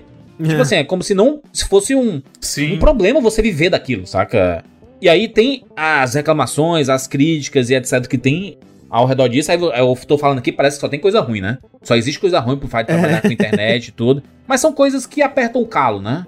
É que é diferente, né, Júlio? Que nem eu- uma das coisas que eu, eu achei mais difícil pra mim e eu percebi é a insegurança de não saber se daqui, tipo, dois, três meses eu vou ter É. dinheiro, sabe? Tipo, Eu, Lodi, eu te falo por experiência própria de acordar, tendo um ataque de pânico, suando frio, Opa, de pensar, caraca, e se não tiver, esse, esse mês foi bom. E se o Exato. próximo mês não for? O que, é que eu vou fazer na minha vida, cara? Exatamente. Eu já tive, eu já tive muito, e é um, acho que é um assunto muito massa pra se falar sobre, sobre pânico, sobre medo, sobre saúde mental, sobre burnout, porque eu tive um puta burnout lá em do- até 2012. Eu trabalhava que nem um, um desgraçado. Cara, eu, eu editava podcast, eu passei mu- muitos anos editando podcast, muito por culpa minha, por irresponsabilidade própria comigo mesmo, de, de chegar assim, meia-noite eu tava no terceiro Red Bull, entendeu? 4 horas Tem da manhã entregar, eu ia né, pro quarto, quinto Red Bull, porque eu tinha que continuar na, na- na disposição pra editar, pra lançar o podcast 6 horas da manhã, pro primeiro comentário chegar assim: Caraca, trabalharam tanto essa semana pra esse tema, até semana que vem. E aí eu. eu e, É, e é você foda assim. mesmo. E você tem que engolir e dormir, porque senão. E você não, não consegue dormir, cara. Eu, te- eu tenho certeza que o André e o Lodi, principalmente, já passaram muito por isso. Pô, bastante. Não, e assim, é, é, é importante ressaltar isso que você falou, né? Que tem muita coisa boa. Tipo, é uma coisa, é uma área, né? Um trabalho que eu É realmente né? amo do fundo É, do meu coração. eu geral- não trocaria por nada, assim. Se as Eu acho coisas que a se gente é privilegiado mantivessem... pra caralho. Porra, pra Pra comparar com a caralho. média da população, saca? Nossa, Aí eu, a gente tava conversando sobre outra coisa e eu falei, gente, eu tô cinco minutos atrás, eu tô tomando banho, eu termino de tomar banho, me seco e sento pra gravar no Vida Vidas. Quando no, no país as pessoas acordam 5 horas da manhã pra começar a trabalhar às, às É 9, isso. tá ligado? Privilégio. Eu Já, tenho Exatamente. Pesadelos com ter que voltar a trabalhar em agência, sabe? Tipo, é algo Exato. que eu não quero Caraca. nem fudendo. assim. Imagina, André. Nossa. Imagina. Sem horário passaria, André. E, e Nossa, se você sai no horário, você tá errado. Não, Eu fiquei três anos nessa vida. caralho, é um inferno. Tipo, Três mas- anos de agenciazinha. Mas realmente, isso que o Júlio está falando é, é muito verdade, que a, a incerteza, né, e especialmente quando você não tem né, um contrato, né, ou, ou uma coisa que vai te dar aquela garantia a, a longo prazo, é aterrorizante, assim, o pânico é real mesmo, assim, especialmente quando você tem outras pessoas dependendo disso, né, tipo, eu sempre falo que, putz, eu, eu tirei o, o sushi da faculdade e coloquei ele na teta da maldade, assim, né? Na teta do, do, do- do produtor de conteúdo ali. Então eu, eu me sinto muito responsável por essas pessoas, né? Tipo, jogabilidade é uma, uma fonte de renda principal pra todo mundo, pra todos os quatro integrantes atualmente, né? Então eu, eu me sinto muito responsável e, e- pesa muito, assim, na, na, na saúde mental mesmo, garantir É. que essas pessoas elas tenham o salário delas no, no final do mês Eu ali. tive que trabalhar muito, André, minha, minha cabeça de entender que o trabalho que eu faço no Rapadura sustenta algumas famílias. Pois é, pois é. E dormir com você, pra, pra mim é uma alegria, é uma satisfação muito grande, mas é uma responsabilidade gigantesca, que é uma Uhum. coisa que não eu tento sempre, sempre na minha história trabalhando com internet, e eu, eu posso dizer que a minha história trabalhando porque eu, eu tive uma experiência profissional em empresa entre faculdade e, e trabalho com internet e durou alguns meses apenas. E aí eu comecei a trabalhar diretamente 100% com internet. Então, eu tenho, eu tenho algumas. É assim, me atazanou muito o juízo durante muito tempo essa responsabilidade. Mas você, com o tempo, você também vai aprendendo a lidar com isso Sim, tudo, vai. com essa responsabilidade. É, você passa a entender melhor o seu, o seu limite. Eu, eu cheguei a um momento que, cara, eu já virei, eu já passei 48 horas sem dormir trabalhando, cara. Trabalhando. E disse assim: caraca, queria que o dia tivesse não 24 horas, mas 50 horas, pra eu poder fazer mais coisas, porque tem que entregar mais, tem que fazer mais, não sei o quê. E eu vi que isso me, me, me quebrou, mano, me destruiu é, emocionalmente, fisicamente, porque você trabalha num lugar sentado, você não se mede, você engorda, tudo piora da saúde, Uhum. tu- tudo É fica horrível. insustentável. É. nisso. E a sensação que você tá fazendo algo errado, Gigi, se você não estiver Exato. trabalhando. Exato. Eu Putz, que é, não tenho. eu Domingo à noite, full Domingo à noite você. Exato, sábado. Ah, eu, eh, já, já que eu tô sem fazer nada aqui, vou aqui fazer um- uma- umas coisas, notícias, umas postagens de Instagram, um. né? Cara, Sábado à tarde, o cara que trabalha no- na CLTzinha aí de segunda a sexta, ele tá. Da sexta, seis e um, muita gente desliga e não pensa mais no trabalho. Exato. Ele vai ficar triste na hora do Fantástico, e aí, segunda de manhã, ele vai pensar no trabalho, caralho, tá ligado? É, hoje em dia, muito, muita gente tá tendo essa experiência com, né, com a pandemia Home home office. office. Tá Sim. percebendo isso, né? Que, tipo, quando você tá em casa, você nunca tá parando de trabalhar de fato, né? Que você tá sempre à disposição ali no, no WhatsApp, no, no, no Slack, sei lá. E sempre tem alguém te enchendo o saco com alguma coisa, né? Porque não tem a distinção de quando você tá trabalhando de fato e quando você não tá, fica mais borrada, né? E é bem isso mesmo que você tá falando, Evandro. É, então, eu tenho sorte que eu não. Tipo assim, eu sempre dei sorte de trabalhar em coisas que eu gostava, saca? Mas, cara, mesmo assim é ruim você não conseguir desligar. Eu consegui de uns dois anos pra cá. Fala, não, sábado à tarde desligou, já era. Esses dias eu falei na terapia também, Jurandir, que foi uma vitória. Me mandaram uma mensagem de trabalho no sábado e eu não respondi. Eu olhei e falei, segunda eu respondo. Tudo bem que eu parecia um louco e respondi 5h20 da manhã, a hora que eu fui pra academia. Mas era segunda, é. Foda-se. Exato. Porque era assim, era um bagulho que não ia mudar em nada eu responder sábado, tá ligado? E aí eu tive essa reflexão de olhar e falar, caralho, o Evandro de dois anos atrás responderia essa porra. Pois e não é. muda nada, mano, se responder sábado ou segunda, saca? E é o que o André falou, tem isso, de você não desligar nunca. Pra, pra mim, sexta-feira, 20 horas, acabou-se. É, mas o, o tempo que foi pra você chegar nessa iluminação aí? É, 15 anos. Você, você tá 15 indo, anos. você tá dando até um tempo legal aí, 20 horas. 20 você horas, tá- mas, mas, É, mas, fui eu, mas fui eu que me coloquei isso, tá? o Porque pior que é eu... mesmo, o pior que é mesmo. A gente, a gente já chegou nessa, a gente não fala de bagulho do 99 final de semana. Não. É muito raro. Se, de- se depender, eu não, eu não abro nem em, em, em WhatsApp É. nem Telegram. Porque eu- é, é uma coisa que eu, eu tive. Cara, eu tive que fazer isso, senão eu ia morrer. Eu disse, eu, eu disse assim, cara, vai chegar uma hora que eu vou estar tão pilhado com tudo isso, minha cabeça vai estar um, um cagada pra caralho, que eu não, não vou aguentar. Eu não vou aguentar esse trabalho. Porque assim, eu me divirto, eu dou risada. Quem me acompanha online sabe que toda gravação, não tem uma gravação que eu esteja puto, triste e sem estar empolgado pra fazer. Eu sempre vou estar empolgado pra fazer. Eu, esse aqui é, é meu trabalho, nunca é falso. Nunca é falso, eu gosto, eu amo trabalhar.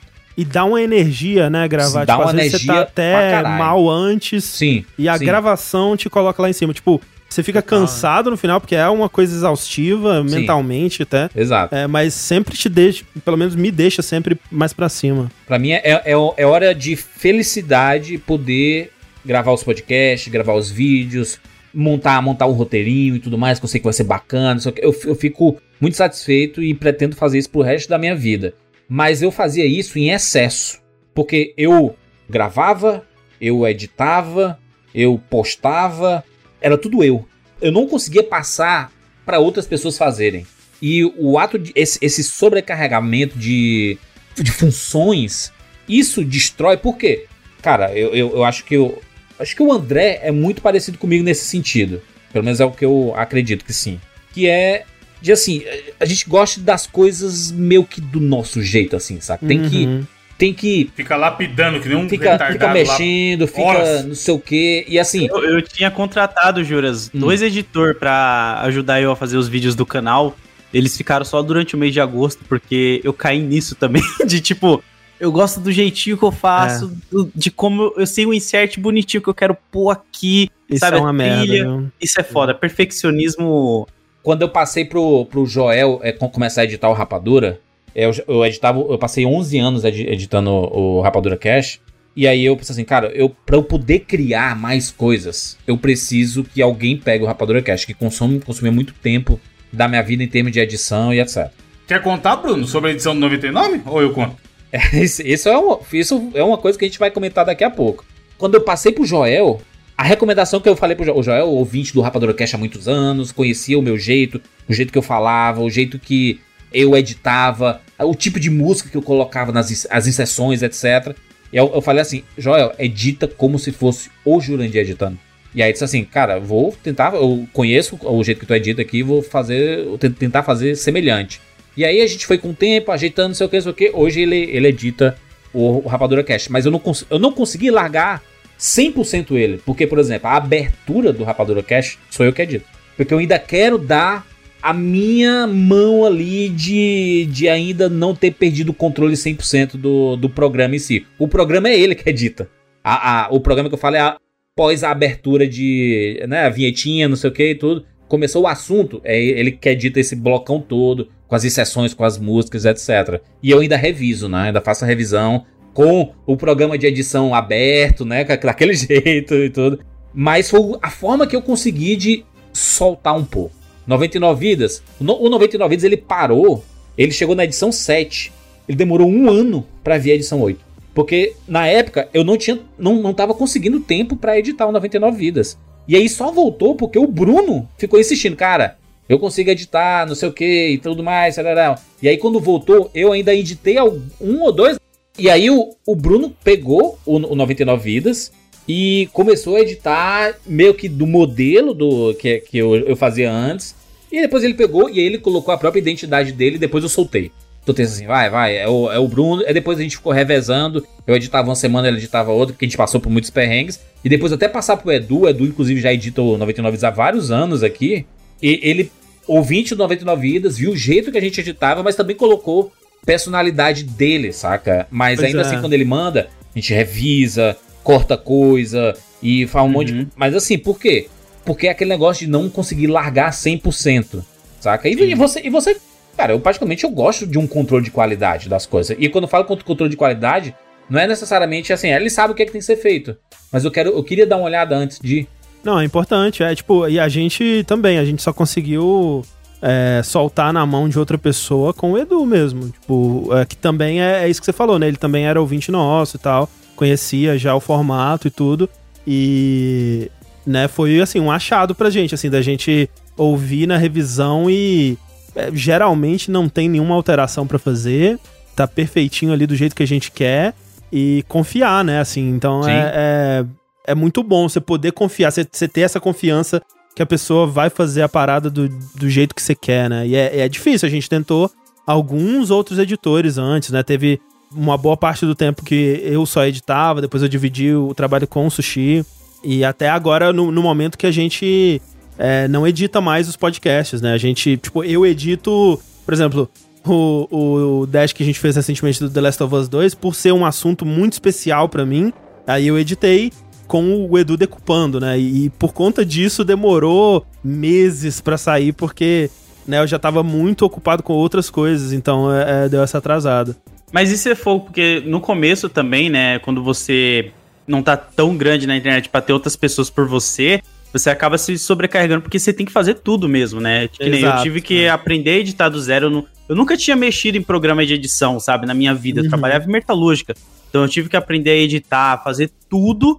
E para mim demorou passar pra outra pessoa por isso, sabe? Porque eu tinha muito esse carinho também de tipo, nossa, eu aprendi tudo sozinho, cheguei até aqui fazendo tudo sozinho, agora eu tenho que passar pra outra pessoa pra pensar só em roteiro e gravação. É meio complicado também, né? Uhum. Se querer abrir mão disso tudo.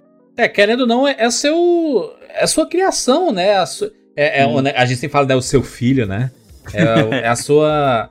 Tudo, tudo aquilo que você desenvolveu com o tempo de experiência, né?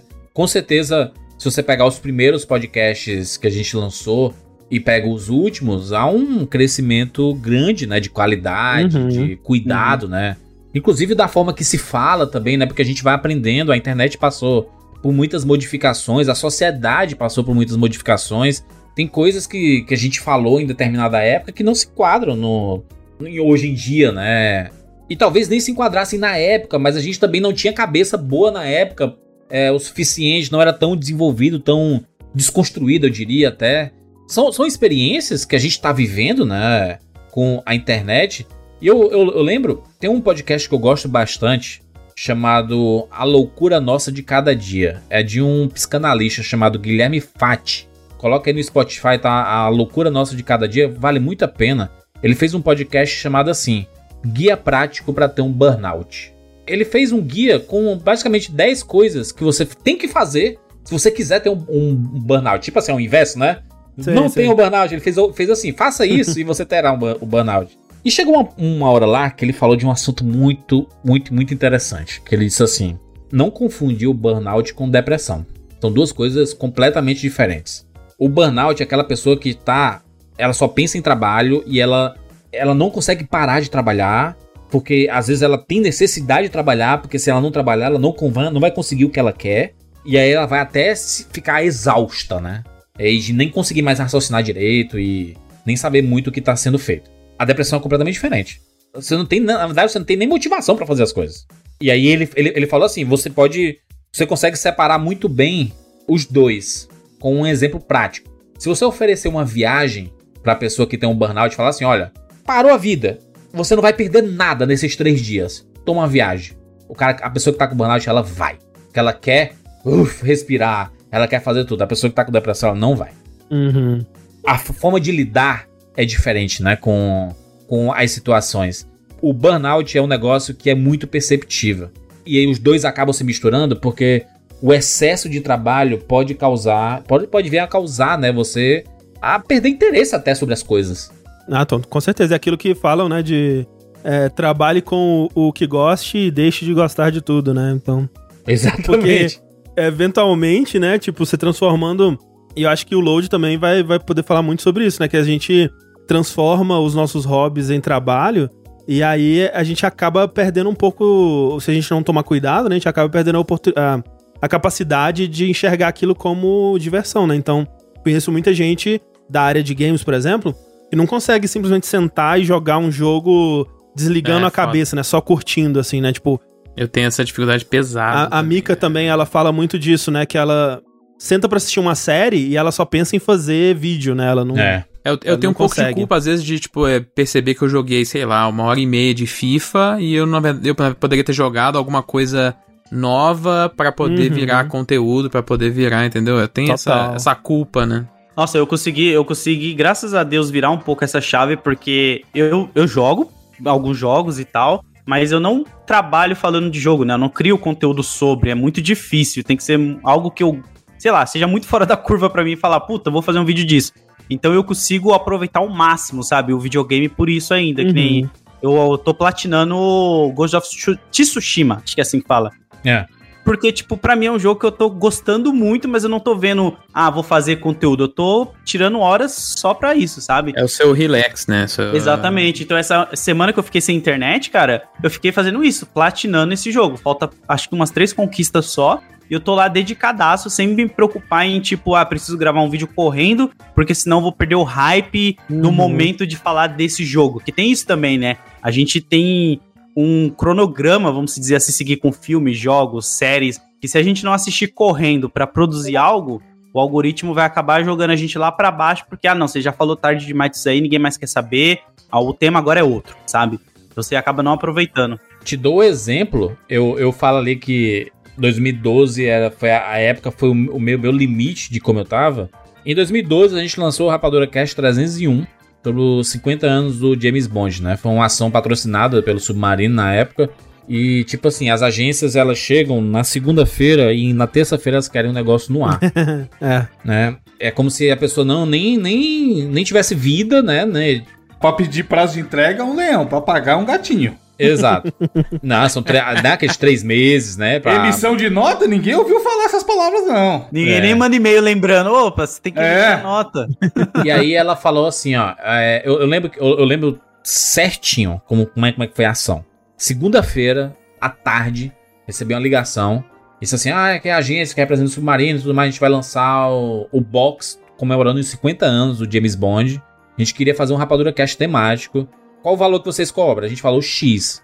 Aí assim, vocês como, tem como lançar, se a gente fizer um podcast sobre os 50 anos do James Bond, vocês lançam essa semana? Aí eu falei, olha, tá muito em cima, não sei o que, tudo mais. E ela assim, vocês cobram X? Eu pago 3X se lançar essa semana. E aí eu falei assim, rapaz, né? É. Mas o foda nessa situação aí, Júlio, não é nem É. o 3x. É se você falar não, o que, que vai acontecer na próxima? Eles não vão, eles não vão nem pensar em você pra, pra fechar. Isso é que é foda. Coisa. E aí, e aí eu, eu, eu pensei assim, cara, é relevante, tá? O aniversário de James Bond é conteúdo pra gente também. Com a experiência que eu tenho com o James Bond aqui, eu assisti alguns filmes deles, os mais famosos, principalmente do Pierce Brosnan e do Daniel Craig. Mas os antigos eu não vi. E se pra gente vai fazer um especial de James Bond, eu tenho que assistir. E aí eu lembro que a gente fechou a ação na segunda. Terça e quarta, dois dias, eu assisti 21 filmes. Meu Deus do céu. Puta. Tá maluco, mano. 21 filmes Isso não pode ser saudável, cara. do James Bond. E, eu, e foi, foi uma das piores coisas que eu fiz na, na minha vida em termos de produção de conteúdo. Quinta-feira à noite, gravamos o podcast. Assim que terminou de gravar, já comecei a editar e terminei virado sexta à tarde. Meu Deus. E, e lançou o Que podcast. semana, hein? Que semana ale- alegre. E aí eu entendi, isso aqui foi em outubro de 2012, tá? Eu entendi que eu tava passando dos limites. Eu tinha um meizinho de canal só, não tava nem entrando nesse burnout aí. Eu pensava, eu pensava o quê? Cara, vai ser um esforço e tudo mais, mas no fim de semana eu descanso. Então tá beleza, né? Só que isso tem o quê? Tem nove anos atrás, né? Eu tinha 30 anos. Ainda aguentava fazer esse rolê. Hoje eu tenho 39, eu talvez aguentasse também fazer. Ah, talvez aguentasse. Mas eu, não, eu nunca mais faria isso na minha vida, porque eu sei o, o quão foi ruim eu fazer isso não só uma vez, mas algumas vezes. Saca? Não foi, eu não fiz, ah, foi um caso específico. Não, fiz várias vezes de entrar em contato na quarta-feira pra sair na sexta, e aí ter que mudar toda a programação e regravar um monte de coisa. E aquela correria do pessoal ligando, e aí tá no ar, e aí vai entrar que horas, e aí não sei o que, e aí não sei, sabe? E é uma, uma pressão que o público nem sabe. O público nem vê, ele só vê o podcast no ar, ou vê Ele o. quer reclamar que tá atrasado. Se estiver atrasado, ele dá uma reclamada. É isso, mas, mas, é, mas beleza, ele curte, ele quer consumir. Então, ok. Mas eu, eu percebi que isso, cara, isso, isso pra mim foi. Esse, esse momento foi tão a gota d'água pra mim que eu, eu decidi parar de fazer isso. Eu pensei na- ne- nessa época em abandonar trabalho online, porque eu disse assim, cara, tudo que eu, meu sonho era acordar 8 horas da manhã e 5 horas da tarde não ter que pensar mais em trabalho. Meus, eu, eu, eu- nessa época eu, eu tava pensando assim, não é possível, mano. Eu, olha, eu tô em inveja desse cara aqui, mano, que acorda 8 horas da manhã. Que não, que, Bate tá, ponto. É que foda, bate né? ponto e 5 horas da tarde. E, o cara, e eu disse assim, cara, como é que eu tô em inveja desse cara se meu sonho sempre foi não ser esse cara? Não sei esse cara. É, tem uma frase que eu já vi uma vez que é, é, Eu nunca quis trabalhar num escritório de, sei lá, de 8 a 6. Trabalhar pra outras pessoas no escritório de 8 a 6 e agora eu trabalho pra mim 24 horas por dia. E é. É, essa mas merda. isso aí, um monte de gente cai nessa, mano. De ser um empreendedor, criar seu próprio negócio. É, Não, e aí, é um funcionário. eu é basicamente, é. foi 2012, né? Outubro de 2012. Novembro de 2012, eu terminei um relacionamento de 7 anos, que também tava uma bosta, tava muito ruim, e era, e era um dos motivos de eu ter focado tanto no trabalho, porque tava horrível o relacionamento. E aí é uma coisa que a gente aprende com o tempo de não insistir em relacionamentos que não são bons. Quando você, cara, você você não tá feliz com a pessoa, você não, você tá lá, você vai ficar pro comodismo, né? Você diz, ah, não, porque é mais cômodo, não sei o que, tudo é bom, é, É bom ter uma inércia, pessoa né? pra sair no fim de semana. É, né? isso é pra tudo também, tá? Não é, É, só relacionamento. tudo, tudo. Amizade. amoroso. Amizade, principalmente. jogar aqui principalmente também pra dentro da pauta do trabalho, que isso foi quando eu entrei no Omelete, foi esse sentimento aí que eu tive. Tipo, eu não tô feliz aqui, não me sinto à vontade, não falo das coisas que eu quero. Não é como antes, que tipo, eu falava pra caramba de quadrinhos e das coisas que eu gostava. Eu tô aqui só pelo dinheiro, então pra mim não faz mais sentido, sabe? Aí eu preferi sair por isso, porque tipo, se fosse pelo dinheiro, beleza, sabe? Cheguei onde eu queria, que era ganhar dinheiro com isso. Mas quando você gosta do seu conteúdo e gosta de falar daquelas coisas, se você sente que, tipo, não tá mais fazendo aquilo, não faz sentido você só ficar ganhando dinheiro com aquilo, sabe? Pelo menos comigo foi assim. É por isso que eu decidi também pular fora desse Mas é, relacionamento aí. mas é parecido com relacionamento também, nesse sentido de que, tipo, É. putz, será que eu vou abandonar o que eu já tenho? Será que eu, eu, eu tô fazendo, cometendo um erro, assim? E se eu não conseguir nunca mais né, mais André? nada? É. Não, e, e aí, quando, quando aconteceu isso, né, no final de 2012, eu decidi que em 2013 eu ia mudar tudo. Primeira coisa que eu fiz, tirei férias. Eu nunca tinha tirado férias de trabalho online, eu já, já trabalhava há oito anos, né? Eu tava indo pro nono ano. E nunca tinha tirado férias, assim. Um, e, e férias que eu falo é uma semana pra respirar. Cara, eu nunca tirei uma semana pra respirar. Desde que eu comecei a trabalhar com internet. E aí eu decidi viajar, fazer viagens que eu sempre quis fazer. E o trabalho me impedia de fazer também. E, cara, renovei minha vida. Voltei a fazer exercícios. Comecei a melhorar a minha saúde. Então, eu, eu mudei completamente. Se você pegar fotos minhas de, sei lá, cinco anos atrás, eu era outra pessoa, brother. Inclusive visualmente. Visualmente, assim, você olha, eu era outra pessoa. Ah, eu tu era triste nessa época? Não, não era triste nessa época. Eu só tava exausto de trabalho. Porque eu, eu não tava conseguindo entender o meu limite. E de lá pra cá, acho que de 2013 pra cá, minha vida mudou completamente nesse sentido. De ter mais tempo, de conseguir delegar funções, que é uma coisa que eu sempre tive dificuldade de delegar funções. Hoje eu confio 100% nas pessoas que trabalham comigo. e, e sei o que é que cada um faz, eles podem representar minhas marcas. O Rapadura é muito bem representado pelo Rogério no comercial. O cara sabe vender, o cara veste a camisa muito mais do que eu. E aí eu, eu assim, você, você aprende que assim, aquela parada de. Eu acho que eu, eu, eu, eu, eu, eu me, me identifico muito nesse sentido com o André, de saber que ele, ele é esse cara do detalhe, entendeu? Que quer uma parada Hum. assim, ah, poxa, eu quero fazer isso aqui desse jeito e tudo mais. Mas quando você descobre que outras pessoas também podem fazer o que você faz e às É. vezes melhor, aí você assim, caraca, mano, que doideira. Quanto tempo Que eu alívio, perdi? né? Quanto É. tempo eu perdi não confiando nas pessoas? Sabe? E, e não, e não é o confiar por você por achar que todo mundo é pau no cu e escroto e, e não é capaz. É que não, não faria do, do jeito que você quer. E nem sempre o jeito que você quer é realmente o melhor jeito. É, às vezes a pessoa faz de um jeito um pouco diferente, mas é melhor, né? Não, o, o- próprio Bruno, quando ele começou a editar o 99 Vidas, ele começou a editar do jeito que eu editava e depois ele deu a personalidade dele. Quando o Edu pegou o 99 Vidas, ele editava do jeito que eu e o Bruno edi- editávamos e ele começou a colocar a personalidade dele. E hoje o 99 Vidas é com a junção de ideias, né, de pensamentos. É um trabalho coletivo. Não é, tipo assim, é uma pessoa só ali editando, saca? E, é- e é muito legal ver esse resultado, saca?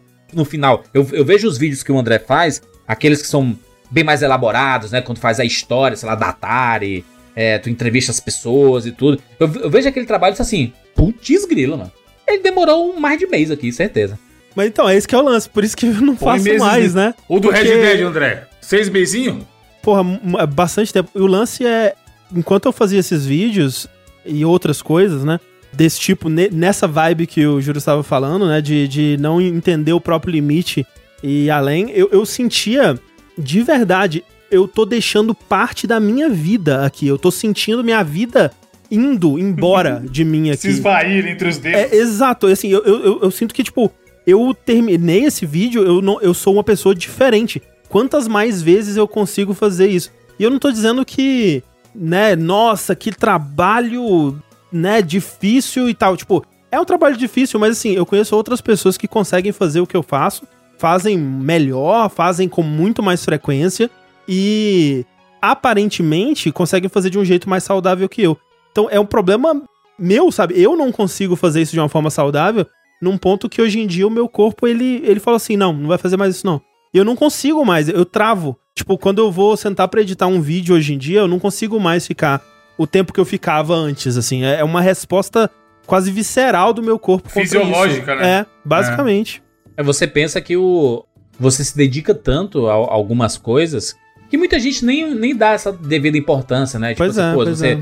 Você às vezes se dedica pra caramba pra fazer um podcast ou até um vídeo ou que seja assim, um texto é, bem elaborado, não sei o que, e aí é uma, é uma coisa inclusive que a gente trabalha com o tempo, né? De, de não esperar o que as pessoas vão amar do jeito que você amou, entendeu? Você sabe que você deu o seu melhor tem que ser ok isso. Mas eu lembro que uma vez eu fui no treinamento do Gaveta, muito tempo atrás, mano, muito tempo atrás, sei lá, papo de mais de 10 anos. E aí era, sei lá, um, um treinamento de umas 3 horas sobre edição de vídeo, na época eu trabalhava com edição de vídeo. E aí ele começou a mostrar lá como ele fazia inserções de efeitos especiais. Que ele fazia no After o caralho, não sei o que. Aí ele pegou, criou um texto qualquer lá, pegou um trecho do Nerd Player e começou a fazer. Pô, animal. Aí ele virou e falou assim: Vocês repararam que eu levei mais de uma hora nisso aqui? Uma animação que tem um segundo? Aí todo mundo, caralho, nem reparamos. Porque era o graveta, tava mal divertido, todo mundo comentando pipopó. Aí ele falou, então, essa parte da aula não é pra ensinar vocês a fazerem essa animação. É pra vocês verem que vocês se empolgarem, vocês vão levar uma semana fazer uma edição de 10 minutos. E aí eu falei, caralho, o maluco é brabo mesmo. E é isso, tá ligado? Se, se deixar, o André ficaria um ano fazendo vídeo do Red Dead. Porque é capaz de ele ter publicado e falar, caralho, faltou tal coisa. Podia ter sempre, caprichado é. mais aqui ali. Então, é pesado. O Jandir mesmo, eu falei, porra, conta aí da edição de 99. Porque eu lembro de eu ficar, cara, seu tempo vale mais que isso. Você não pode, essa altura de, de internet, ficar editando podcast, cara. Nem você, nem o Bruno. Olha a idade de vocês. Eu fiquei meses pra conseguir convencer. Mas tô mentindo, Jandir? Não, tá certo. Meses. Eu fiquei meses falando pros dois, gente, olha a idade de vocês, não vocês ficarem editando podcast. Vocês já perdem tempo gravando, fazendo pauta e o caralho. E aí foi soltando, foi soltando, foi soltando, até que conseguiu passar pro Edu, tá ligado? Mas é difícil, mano, esse rolê de entender que tem que dar o seu melhor e às vezes esse dar o seu melhor acontece o que o André falou. Simplesmente suga a sua vida. Era- era- Eram épocas diferentes também, Evandro, no sentido de que, cara, se desde o começo a gente tivesse condição de bancar editores, seria também diferente, né? O negócio é que a gente teve que trabalhar muito para conseguir chegar ao ponto de, olha, temos condição de bancar pessoas para editar aqui. Eu, acho que faz parte do processo também, né? A maturidade nesse sentido, inclusive da gente como um empresário, como uma, uma pessoa que, que comanda um negócio e tudo, e você passar a dar valor a determinadas coisas que antes você nem enxergava como algo que tivesse valor, saca? Não, não, não valor que eu tô falando de financeiro, né? De assim, cara, Uhum. esse, trabalho aqui vale grana, mano. né? Não, Um- total. é um galho muito grande. Tipo, um, um- o fato de você cuidar de- das redes sociais, né? Diz assim, ah, pô, eu eu te ajudo aqui nas redes sociais e tudo mais. Aí você vê, caraca, mano, a pessoa tá conseguindo postar, tá ganhando mais inscritos, mais seguidores, no caso. As pessoas amam a- a postagem. Porra, isso é grana, cara. Isso é um trabalho Não, foda, é um né? trabalho, Cuidar de é. rede social e tudo. E aí, é uma coisa que você vai melhorando também com o tempo. Eu acho que como produtor de conteúdo e como uma pessoa que trabalha com internet, a, a- a minha visão, ela veio se remodelando com o tempo. Sabe? Eu, eu, eu me sinto uma pessoa que entende melhor o trabalho que eu faço e o que as outras pessoas fazem ao, ao meu redor. Coisa que antigamente talvez eu não, eu não conseguisse. Isso eu acho que é algo que vai amadurecendo, porque eu lembro que quando eu comecei, eu não tinha noção nenhuma de nada. Tanto é que tem a his- a história clássica que eu vou esperar o Evandro contar depois aí, do primeiro pagamento que a gente fez lá no evento lá. Mas eu aprendi muito de lá pra cá como fazer esse negócio das redes sociais, sabe? Porque você tem que quebrar a sua cabeça pra você também se reinventar dentro de um mercado onde tá meio que todo mundo fazendo a mesma coisa. Mas você tem que ter o seu diferencial ali pra não ser um mais do mesmo, sabe? Porque senão você também vai acabar morrendo ali, né? Ninguém vai, vai se importar por que você faz, porque, ah, mano, todo mundo, sabe? Tem outras pessoas que estão fazendo também aquilo. Então, isso é uma das coisas que mais fica batendo na minha porta toda hora. É tipo, e aí, você vai fazer vídeo explicado? E aí, você vai pegar esse trailer que saiu há uma hora e já gravar alguma coisa ou você vai esperar? Saca? Isso vem com o tempo mesmo, né? Tipo, de você encontrar sua voz, encontrar. Até descobrir por que, que as pessoas que te acompanham te acompanham. O que, que elas gostam no que você faz? Como é que você pode usar isso pra fazer outras coisas, né? Porque tem esse medo muito grande de alienar a- a- o seu público, né? De, de ver o seu público te abandonar, né? É que a grande mágica que eu acho que no final é, é a galera não. Tipo, eles gostarem do seu conteúdo, mas muito mais da pessoa que você é. Exato, é a personalidade. A é. personalidade. É que, o, é que as ferramentas que a gente trabalha, tipo o YouTube, a própria Twitch, acho que o YouTube muito mais, elas acabam modificando a forma que você produz conteúdo. E você entende que quanto mais rápido você fizer certos conteúdos, mais engajamento, mais vai funcionar dentro do próprio algoritmo do sistema, né? E isso, cara, isso mexe com a cabeça da pessoa. De assim, a pessoa assiste a uma parada na velocidade 2.0 porque ela quer terminar de ver e quer postar. Às vezes, não estranhem, tá? Essa informação que eu vou dar aqui. Tem muitos conteúdos de análise que as pessoas fazem na internet que as pessoas não assistem as coisas. Elas só fazem porque elas querem lançar logo. E aí lançam uma primeira impressão, uma coisa assim. E aí depois, tendo um, um dois dias, ela consegue lançar uma, uma parada completa. E isso é muito ruim, cara, porque você chegar a esse ponto de falar, de dar uma opinião de uma coisa que você não viu, porque você tem que lançar logo. Porque se você não lançar, o YouTube não, não vai te ranquear, não, não vai te colocar é, na, naquele, naquele, naquele espaço. Isso é horrível. E isso fez com que eu desistisse por um tempo do canal do YouTube do Rapadura. E aí a gente voltou no- nos últimos dois, três meses de assim, vamos fazer diferente. A gente gasta muito tempo com a edição, o nosso editor tá ficando sobrecarregado, a gente não tá conseguindo entregar rápido as coisas. Vamos fazer uma live na Twitch, duas lives na, na Twitch por semana, em que em cada live a gente faz blocos. E aí a gente pega, sei lá, seis, sete assuntos por live, fazemos lá, discutimos com a galera na Twitch, sei o quê. Dá pouca gente assistindo, o que é, o que é bom de certa forma, pensando de que a gente quer transformar es- essa, essa gravação, que é uma gravação no fim, né? Não é, ela uma live, mas vira uma gravação, ela vai ser transformada em vídeos pro YouTube. E aí a gente lança esses vídeos no YouTube editados depois, né? É, só que ele já tá semi-pronto. A discussão já tá lá, já tá toda armadinha e tudo. E a gente viu que sim, dá pra você otimizar determinadas coisas. Você vai trabalhar com a hard news, não precisa você trabalhar demais, colocar firula demais. Se é um ensaio, se é um conteúdo mais completo, beleza, você dá o gás naquilo. Se é mais hard news, se é mais alguma coisa é, recorrente, cara, dá pra fazer mais simples. as pessoas elas querem ver, cara, eles querem ter conteúdo pra consumir. E aí eu comecei a desapegar disso. Os vídeos do começo do canal do Rapadura eram todos editadinhos, bonitinhos, na inserção, indo, voltando, tarará, tarará. Hoje são discussões, sabe? A gente quer, pre- prefere é, discutir mais as coisas do que propriamente ter uma inserção lá, ou, ou. Porque a gente, cara, você inserir trechos de filme, tem todo o cuidado do tempo que você pode colocar. Você ainda leva flag do YouTube. E aí, às vezes, o, o vídeo sai. E aí, é, é meio desanimador muitas vezes as coisas no YouTube, né? Eu entendo diferente hoje e eu penso muito mais e assim, cara, vamos, vamos gerar discussões sobre os assuntos. Ah, saiu a notícia de que o Batman vai ser PG-13, por exemplo. The Batman, né? E disse assim, cara, a gente vai fazer no- um vídeo só sobre isso, sobre o Batman ser PG-13? Não, a gente pode ir além. Precisa de violência no filme do Batman? Sabe, você pode. Todos os outros filmes, o The Dark Knight não teve. É PG-13 também, é um filme que tem violência. Então você pode aprofundar as discussões, sabe? E ir um pouco mais além da notícia do Batman PG-13. É nisso que eu, depois de anos, entendendo que a gente pode produzir muito mais conteúdo e se desgastar menos. Por incrível que pareça.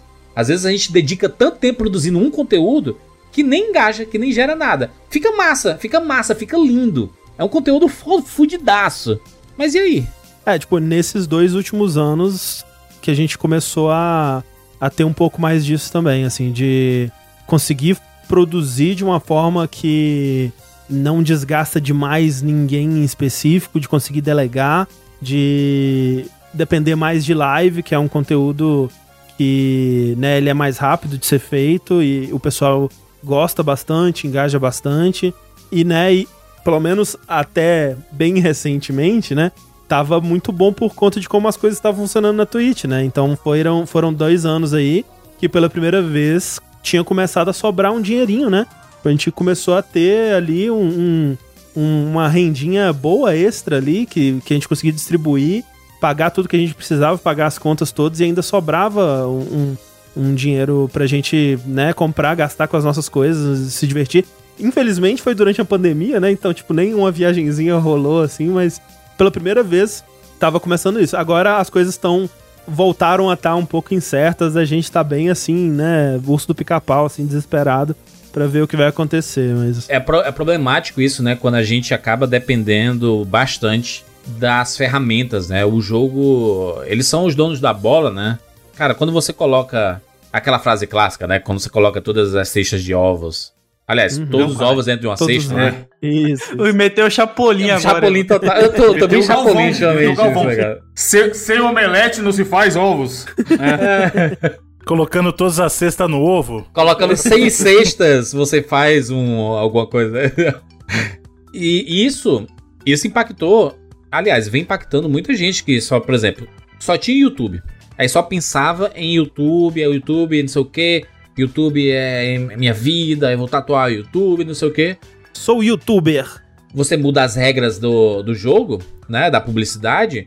E aí você ganhava, sei lá, um cara bom assim, né? O cara bombava no, no, no YouTube e ganhava 10 mil dólares. E o cara jovem, 20 e poucos anos, ganhando 10 mil dólares, brother. Tá boneco, né? Também tá conhecido como 50 mil reais. Exato. E aí, do dia pra noite, esses 10 viram mil, viram 500. E aí? É.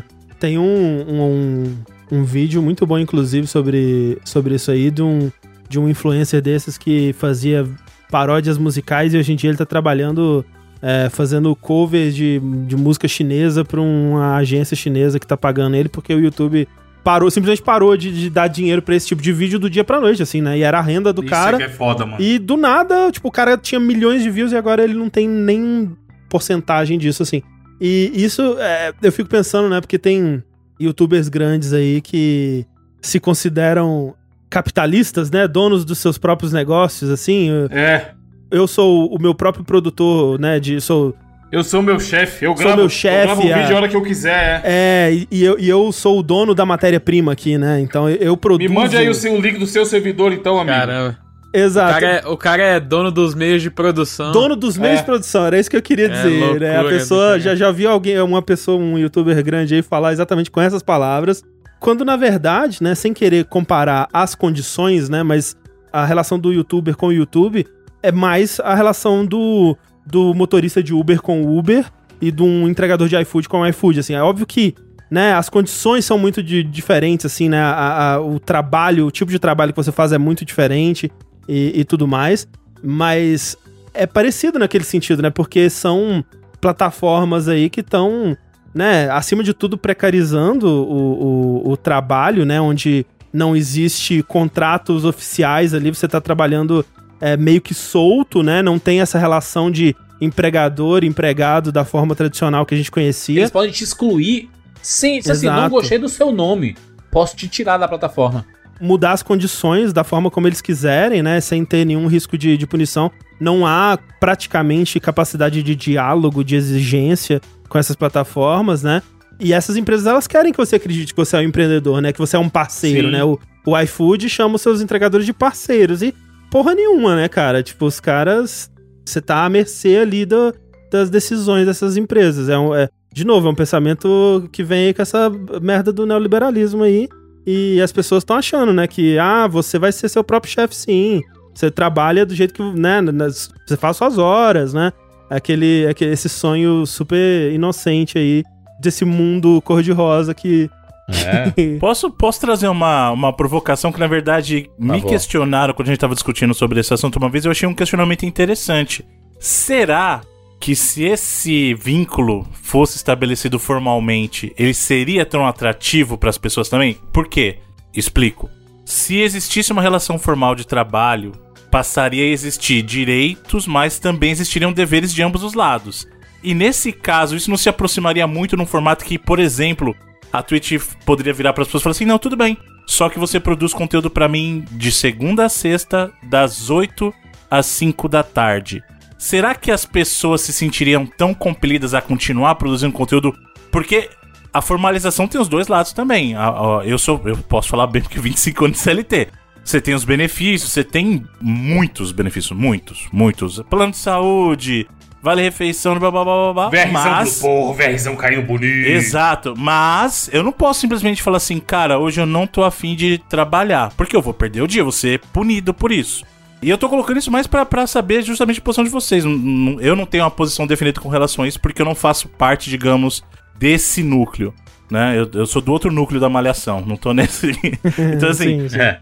será que formalizar e engessar os produtores, nesse, considerando esse cenário, não tornaria talvez essa essa linha de trabalho menos interessante, menos atrativa para as pessoas? Talvez. É, é- é que depende muito do contrato oferecido, né? Claro que, É. tipo, Não, se eles. o, o André que tá nessa aí há bastante tempo justo também.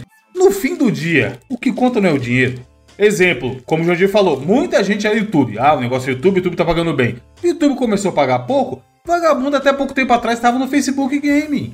Aí o Facebook Game deixou de ser interessante. Foi a manada pra Twitch. Agora a Twitch tá, não tá interessante. Se esses Amino App, tem um monte de Twitch like aí que aparece, mas não tem bala pra pagar. Se aparecer qualquer um outro chinês da vida aí pagando pra caralho, vagabundo vai migrar, mano. É, mas é, tem algumas coisas aí. Primeiro, assim, falando do, do que o, do que o Bruno tava falando, é que, assim, eu acho que. É óbvio que dependeria do, do contrato oferecido, né? Das, das exigências que seriam CLT da Twitch. estabelecidas André. ali. Você virar um CLT da Twitch. Então, mas isso existe na Twitch. Tipo, existem Sim, contratos os que a Twitch têm contrato, né? oferece, né? E que aí você tem uma- um, um mínimo de horas a serem é, streamadas ali, um mínimo de, de anúncios que você tem que passar durante essas horas e coisas desse tipo. E isso é sim muito atrativo. É o sonho da maioria dos streamers ter esse contrato com a Twitch. Porque do contrário, eles já estão fazendo o que é requerido nesse contrato, muitas vezes mais até, e não tendo as garantias menos, e né? os benefícios. Então, assim, por Mas, exemplo. André, só uma coisa. ah, Só, só, só pra pôr nesse ponto que você colocou, que aí eu vou trazer uma, uma analogia do que você falou do Uber. Do Uber. Esses caras não são CLT, eles têm um contrato melhor, que óbvio tem um valor garantido. Vamos dizer que ele seria o equivalente a um Uber Black do, do, do negócio. O que eu tô propondo não é você virar parceiro da Twitch, né? Porque tem, tem as camadas dele lá, esses caras são os caras que recebem por ação da Twitch total. Eu quis colocar a questão de formalizar mesmo. Eu sei que se, se, se você falar assim, a Twitch vai me pagar um valor eu produzir o conteúdo desde que eu produza X horas, é diferente de você falar assim, não, querido, é das 8 às 5 você vai produzir conteúdo pra mim. Eu vou te pagar X e das 8 às 5 você vai produzir conteúdo pra mim. O que eu tô questionando não é o, o valor ou o Uhum. status, mas sim o engessar. Uma coisa é você falar assim, ó, produz 100 horas de conteúdo pra mim? Beleza. Eu posso chegar, sei lá, na loucura e fazer 100 horas em duas semanas e depois passar o resto do mês sem fazer nada, certo? Ou produzir equilibrado. Eu ainda tenho essa escolha. O que eu tô dizendo é que em trabalho formal, muitas vezes a gente não tem. E o que eu tô dizendo é, será que a partir do momento que você engessar, eu tô falando de engessar no sentido de estabelecer um horário de trabalho mesmo, Sei, não é pro, sei. entendeu? Será que isso Mas eu acho, ainda Bruno, seria atrativo? eu acho que tem muita gente que, falando da galera de fora, assim, que vê Uhum. e começa um projeto, acha que é muito fácil ser um criador de conteúdo, sabe? Acha que é tipo só. O que eu tava falando pro Evandro mais cedo. Só receber mimo e ir em evento e fazer post no Instagram. Mas não vê essas outras dores de cabeça que tem atrás. E aí eu acho que engessando dessa forma ia perder essa coisa fácil que a galera enxerga, sabe? De tipo, ah, eu gosto muito de videogame. Eu só vou passar a vida jogando videogame. É muito fácil, sabe? Tipo, é um pensamento assim que eu acho que o público meio que tem, saca? Da parada. E até assim, quando você vai pra youtubers grandes, né, que eles produzem de uma forma regrada e, né, tem, a gente tem que soltar, sei lá, não sei quanto que é a média do YouTube, mas sei lá, dois vídeos por dia, não sei, né, um vídeo por dia que seja, né, pra mim já parece coisa demais, assim. Mas é, essas pessoas, elas acabam é, estabelecendo pra elas mesmas, né, esse tipo de horário e, e tudo mais, que obviamente ela tem um- um, uma, uma flexibilidade a mais ali, porque elas são as próprias chefes, mas do meu ponto de vista, eu trocaria isso muito facilmente por essa certeza ou outros benefícios ou, ou saber que daqui a duas semanas o YouTube não vai dar a louca e desmonetizar todos os meus vídeos, né? Tipo, ter algum tipo de, de garantia ali, pra mim, compensaria muito esse engessamento que você tá falando, assim. É claro que também eu, eu, eu penso que é um tipo de trabalho tão diferente que eu nem sei se seria do interesse de um contrato do YouTube potencial aí querer exigir esse tipo de horas do empregado, né? Eu consigo imaginar um contrato desse mais no sentido de, ok, você precisa entregar isso daqui nesse cronograma que a gente vai é, estabelecer. Como você vai fazer isso, pra gente não importa muito, né? Sim. Até já existe hoje, né? Exato. Tipo, pra, pra você ser parceiro e poder mon- monetizar na Twitch, você tem que entregar X horas ao mês. Se você não entregar, você deixa de monetizar. Até a bolsa que eles estão oferecendo aí também é condicionada a condições, né? Mas eu, ve- eu, eu vejo que a questão do, do YouTube é que o YouTube é uma plataforma muito punitiva no sentido de que você posta um vídeo por dia, né? Vamos dar esse exemplo. Tá lá postando, aí os cara, seis meses postando um vídeo por dia. Aí você, tipo, adoeceu. Você pegou uma doença, tipo, séria, e você passou duas semanas de cama sem produzir. Quando você volta, você se recupera duas semanas depois e volta a produzir um vídeo por dia, o alcance dos seus vídeos não vai ser o mesmo de antes Não. o YouTube, ele te pune Pune. se você não entrar no jogo dele, não entrar na regra que você, de certa forma, estabeleceu, né? Um vídeo por dia. Se você passar a fazer dois vídeos por semana, ele vai te punir. Se você não fizer vídeo, ele vai te punir. Se você passar um mês, porque, cara, você tá. Sua mãe morreu, seu irmão tá com problema, você se mudou, sabe? Você tá no processo de mudança, você se separou, você não sei o que, ficou um mês sem produzir, você voltar, cara, vai demorar muito pra você entrar novamente. você é um novo perso- uma nova É um pessoa novo. no YouTube, né? É uma nova É, pessoa. não, e, e pior, não é nenhuma punição que eles te mandam um e-mail, tipo, olha, vimos que você parou de postar todos É. os dias, vamos ter que reduzir o seu alcance. É uma coisa que você percebe, sabe? Tipo, que nem, por exemplo, a gente tava falando isso do, do- das thumbnails com clickbait, que É. ah, a seta funciona. Ninguém do YouTube falou isso, as pessoas tiveram que ir testando, né? É uma Sim. coisa meio tateando no escuro, e amanhã pode mudar tudo, e nada do que funciona hoje funciona amanhã. E, tipo, essa, esse, esse mundo sem rumo, sem garantias, pra mim parece parece muito errado, cara. Parece É. muito. Eu, eu né? queria, eu queria no, no tipo, no, numa análise de, de alguma, algum filme, sei lá, no YouTube, colocar assim, crítica de Shang-Chi. Adoraria colocar só isso. Uhum, uhum. Mas se eu não colocar Shang-Chi é o pior filme da Marvel, as pessoas não, não vão querer ver o vídeo, mano. Isso não, é Shang-Chi é o pior mano. filme da Marvel? Interrogação. Interrogação, é exato. Não, não e agora afirmar, a galera tá colocando a interrogação com o timer do YouTube apagando. Não sei se vocês viram. Mas sabe, no canto da Tô ligado, pode ir ligado. pro YouTube? Eu vi, Eles eu deixam vi exclamação. É, mano, pra. Mano, Não, mas é isso. Eu preciso saber, caralho, é o pior ou é o melhor? Que Jorge tá louco? Tem que ser sempre assim. Eu não posso passar por uma thumb e não sentir nada, um sentimento que me fazer Mas, mas sabe o que eu acho que poderiam tentar? Eu acho que varia um teste. Tipo, você fazer um vídeo, sei lá, Shang-Chi é uma merda, não veja. E aí o vídeo você tá falando outra coisa nada a ver. O Ricardo Rente, o Ricardo Rente fa- fazia isso e funcionava pra ele. Só que ele percebeu enganando as pessoas, cara. Tipo assim, é Então, uma, mas, é uma mas eu tenho um canal do YouTube que faria sucesso idiota. Que é só fazer. Vai, vai ouvinte, ó, você que tá de bobeira, eu tenho certeza. Você vai fazer a thumb preto, sem nada. Aí você vai escrever de branco, o Whindersson Nunes. E o vídeo vai ser uma foto Felipe estática Neto. do Whindersson Nunes de um minuto. Caramba. Fe- Felipe Neto Aí também, semana Felipe que vem você Neto. vai fazer um. Você vai, amanhã você upa um, Felipe Neto. Mesma merda, fundo preto escrito Felipe Neto. Aí o, o conteúdo do vídeo é um minuto de uma foto do Felipe Neto. Eu te garanto que vai ter view nisso, mano. Só É pegar bizarro, todas as pessoas. É provável. Neymar Júnior, Neymar Júnior. Vai ter view Mas, pra é, caralho. mas, não, mas não é à toa que é, a gente tem vários youtubers de fofoca, né? Fofoca de internet. Que, Pô, Treta News. Treta News, lendário Treta News, tá? que eles têm que falar. Toda semana tem que falar de Whindersson e Felipe Neto. Porque eles, eles Sim. geram. As pessoas têm interesse na, na- nos Isso conteúdos relacionados a fala eles. do Whindersson e do Felipe Neto no mesmo vídeo. É que nem re- é, revista de videogame, que sempre tinha que ter Mortal Kombat na capa, senão não vendia. É.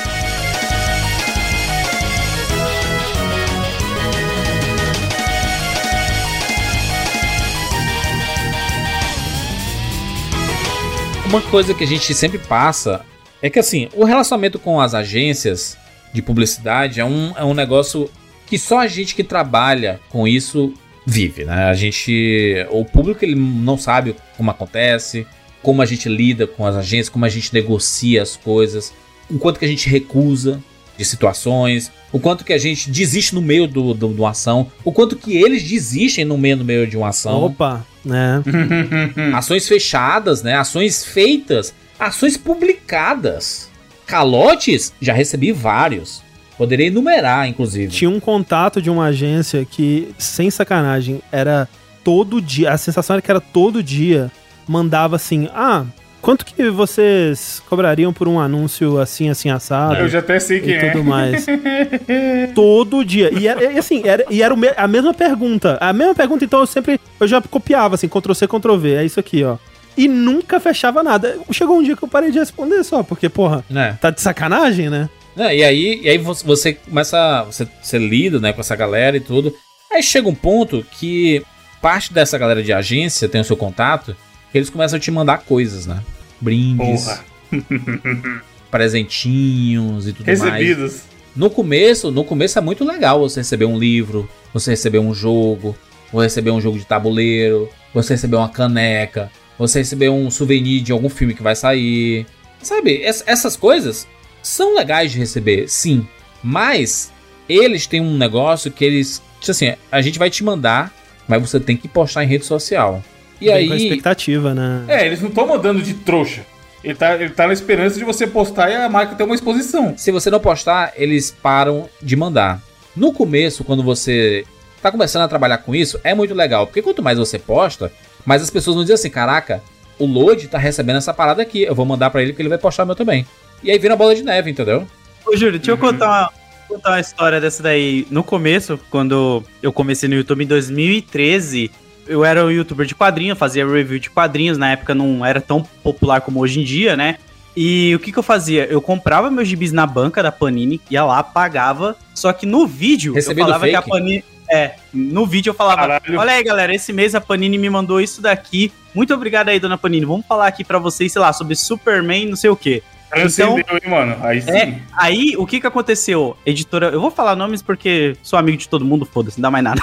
Mas a editora Mitos, a JBC, essas editoras tudo falaram, pô, peraí, a Panini tá mandando. Panini tá mandando e eu nada. É, aí eu comecei a entrar no mailing de todas as editoras, porque eu fazia o recebido fake e de- eu só fui entrar na Panini mesmo, acho que em 2016, sabe? Quando eu encontrei o Levi Trindade e eu falei pra ele, pô, cara, me põe no mailing aí e tal. Ele, "Ô, você não tá, mano? Nos vídeos você fala que recebeu. Eu falei, não, cara, eu não tô, não. aí ele foi e me colocou. Bom, são eles lá na Panini perguntando assim: foi quando esse negócio pro Load, hein? Mas é que eu não sabia disso na época, né? Hoje eu sei. Sim. É que tem agência que cuida e a, e a É. própria editora, eles nem fazem ideia de quem Verdade, tá no verdade, quem não verdade. tá e tal. Então, hoje, depois que eu conheci essa galera toda, eu conto essa história porque foi a forma que eu achei dentro do YouTube pra eu poder crescer pras marcas, sabe? Mas se alguém viu, Lodi, se alguém viu tu fazendo isso, é porque de certa forma você tem uma relevância. Porque se você fizer isso e ninguém é, reverberar, ninguém comentar nem nada, é porque, brother, não- você não tem seguidor suficiente pra rolar esse tipo de ação. Cara, as- é, é- é muito, é muito simples as coisas assim, sabe? Sim, mas é que nessa época, Juras, não tinha esse negócio de você receber gibi pra fazer review. Entendi, Sabe? entendi. Não tinha esse negócio de tipo, review de quadrinho, vale a pena ou não comprar esse gibi? E aí foi um bagulho meio que, tipo, depois os outros youtubers, o Pipoque Nanquim, o Central HQs, o Dois Quadrinhos, eles começaram também a receber. Então foi um bagulho muito de tipo, mano, na época o sonho de todo mundo que tinha um canal de quadrinho era só ganhar gibi de graça, sabe? Pô, conquistei o mundo, tô ganhando gibi de graça, não preciso mais comprar. Mas é, pô, se você trabalha nessa área e você ganha a parada de graça, é, é na verdade é sempre o sonho, o seu sonho, né, de você não ter que pagar por aquilo porque você trabalha com aquilo, né? Eu por muito tempo, acho que desde 2007, que a gente do Rapadura não paga cinema, saca? Pra assistir, para ver filme no cinema. Já tem o quê? Ca- 14 anos que a gente não paga cinema. Não, não é algo que faz parte da nossa rotina pagar o ingresso pra ir ao cinema. São em todos os cinemas? Não. É porque a gente tem uma parceira, a, a UCI Cinemas, que depois de tudo que aconteceu aí, a gente nem sabe como é que vai ser. Mas eu entendo essa, essa parada de das agências elas mandarem pra quem elas acham que tem relevância, né? A seleção é, é meio bizarra às vezes, porque tipo assim, eles vão lançar um filme sobre o Nordeste, aí você pensa assim, peraí, filme Nordeste. Tem algum site fala sobre cinema no Nordeste que seja até de certa forma popular? Acho que tem, mas eu acho que não é o cinema com rapadura. Aí a gente vê o quê? Um monte de site de São Paulo, do Rio, fazendo propaganda de um filme do Nordeste, sendo que a gente poderia falar, só que eles, eles deduzem o quê? Eles já vão falar. Eles são um site do Nordeste, eles vão uhum, falar de filme do Nordeste. Então eu vou- eu prefiro colocar um TikToker que faz uma dancinha aqui, que não falaria desse filme, pra fazer esse trampo. E aí é foda, porque a gente, que era o momento da gente ser valorizado, a gente não é. E aí, isso é uma, uma briga, né? Porque acho que tem, tem diversos problemas. Eu acho que esse é um podcast, por exemplo, que ele poderia ter muito mais horas de duração, porque existem outras situações que atrapalham da gente conseguir as coisas. O fato de ser um veículo nordestino, por exemplo, do, no, no caso do Rapadura, do 99 Vidas, ele já tem um meio a meio, né? Ele começou ali metade nordestina, metade de São Paulo. Então as pessoas já viram assim, não, não é um veículo, não, não é um, um podcast nordestino. Tem nordestino. O cinema com rapadura não, é um veículo nordestino. Então, mas juras, agora, agora tentando. Olha, olha o que eu vou fazer, o pecado que eu vou fazer. Tentando entender o lado das agências. Essa galera que eu amo, só atrapalha minha vida no dia a dia, no geral. A agência quer número, cara. A agência pensa o que você falou. Pensa, eu, o André, tem alguma chance do jogabilidade não falar de Last of Us? É. Não tem. Impossível. Ele ser lançado? Então por que, que eu vou mandar um kit do Last of Us 2 É pro André? assim. Mas é seria justo. legal Um receber, Play né? 5. Seria bem legal. Não, eu, eu, Evandro, conhecendo o André, se eu, se eu tô na agência que cuida da contra a Sony, eu mandaria. Mas tá, será que a pessoa que cuida da contra a Sony na agência sabe? Sabe disso? Será que o Projota, que tava no BBB na época, não é melhor ele ser o influenciador da Sony no Brasil? Ele tem mais seguidores que o André, tá ligado? Nem sei se o Projota joga ou não, tô dando exemplo, enfim. Pô, eu fi- aliás, Mas- eu fiquei puto com o Projota aqui, que ele recebeu a merda do shape do chorão lá que eu tava querendo. Entrei em contato com a Activision. Fui atrás de. Mano, eu só parei de ir atrás desse shape do chorão quando a própria mina da Activision olhou pra mim e falou: Lodi, a gente não vai te mandar. A gente não então, tem mas, mais. mas você entendeu, Lodi? O, o, o número na, no relatório fica bonito quando você pega um cara de milhões de É, seguidores. Claro. postando lá, ó, aqui, ó, o meu, o meu embaixador do PlayStation é esse cara aqui, ó. Um apresentador da Globo, O sabe? Lodi foi em se- em sessão de imprensa, ele vai, ele vai em filmes da Marvel, não sei o que, em São Paulo. Ele falou assim, cara, era só eu de produtor de conteúdo, o resto era a galera de TikTok, de Instagram, que nem fala sobre esses assuntos. Cara, eu- achei bizarro. Tipo, eu acho que quando a gente voltar da pandemia, isso aí vai dar até um programa pra vocês de tipo choque de geração, porque eu não reconhecia ninguém, a maioria era fazendo dança, cara. TikTok assim e mesa Mas é cast, isso mesmo, mano. mano. Tipo, não tinha mais os mesmos jornalistas que eu colava e trocava ideia sobre, tipo, "Ô, e aí, qual é o filme que você vai fazer? Sabe, não tinha mais o jornalismo que a gente conhecia de. Dos, De dos produtores. entretenimento. É, era só, tipo, adolescente com o lifestyle da brusa longa, fazendo dança atrás do pôster e postando, cara. E eu fiquei, caralho, mano. Tipo, Então, aí no, aí no relatório, eles vão botar lá, milhões, tanto... tivemos tantos milhões de views no lançamento do filme, com a nossa ação na imprensa. Se É foda que ninguém foi assistir por causa dessa galera. Não, e aí, outra coisa, não é, nem, é, não é nem a audiência qualificada, mano. Porque assim, qual dos dois tem a chance maior de fazer vender? Um programa bem embasado, como o pessoal faz lá. Se, se você deixar, por exemplo.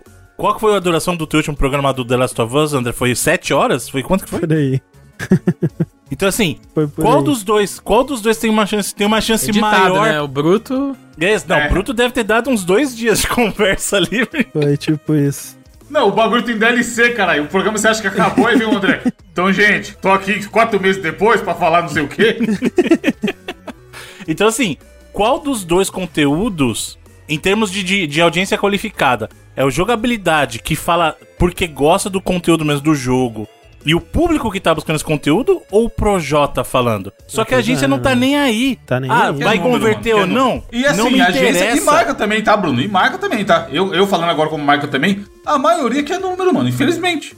O cara, a gente sabe do potencial que a gente tem aqui falando de games, tanto o Reload, 99, jogabilidade, até o Load também fala de games mais do que muita gente por aí.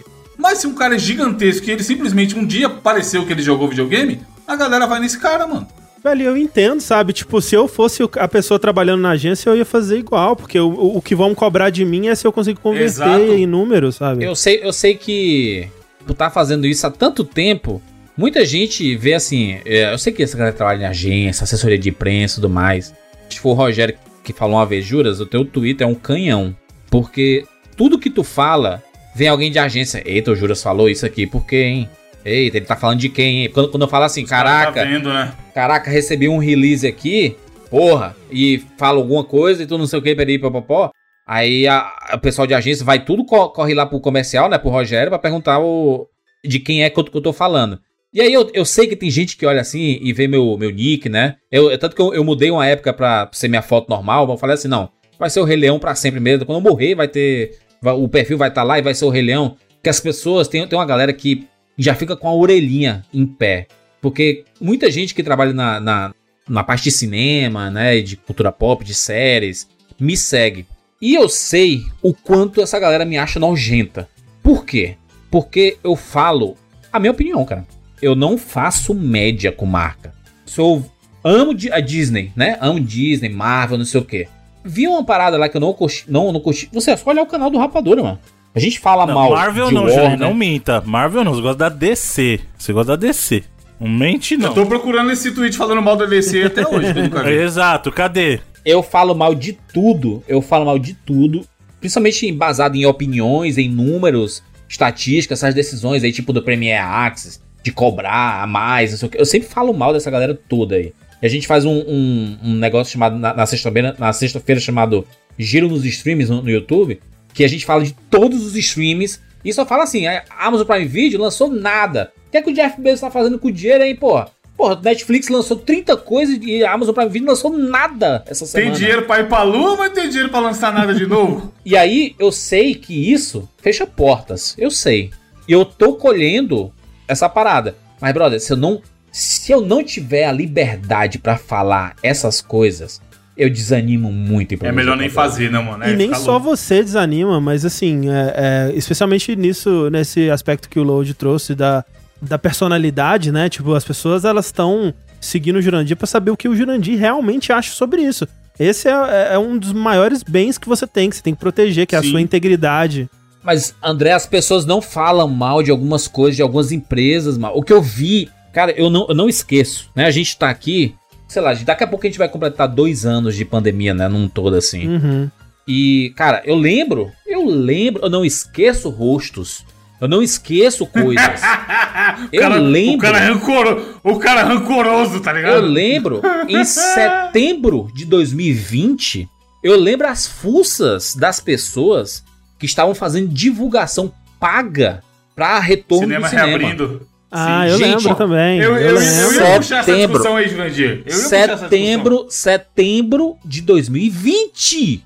Eu tava pensando em defender essas pessoas, porque, tipo, né, as pessoas que você ia falar, porque, tipo, não, mas as pessoas têm que pagar a conta também. Mas nesse caso não tem Nesse defesa, caso aí não, foi né, Não foda, gente? tem, foi cara. foda, não tem, foi pelo foda. amor de Defesa. Deus, mano.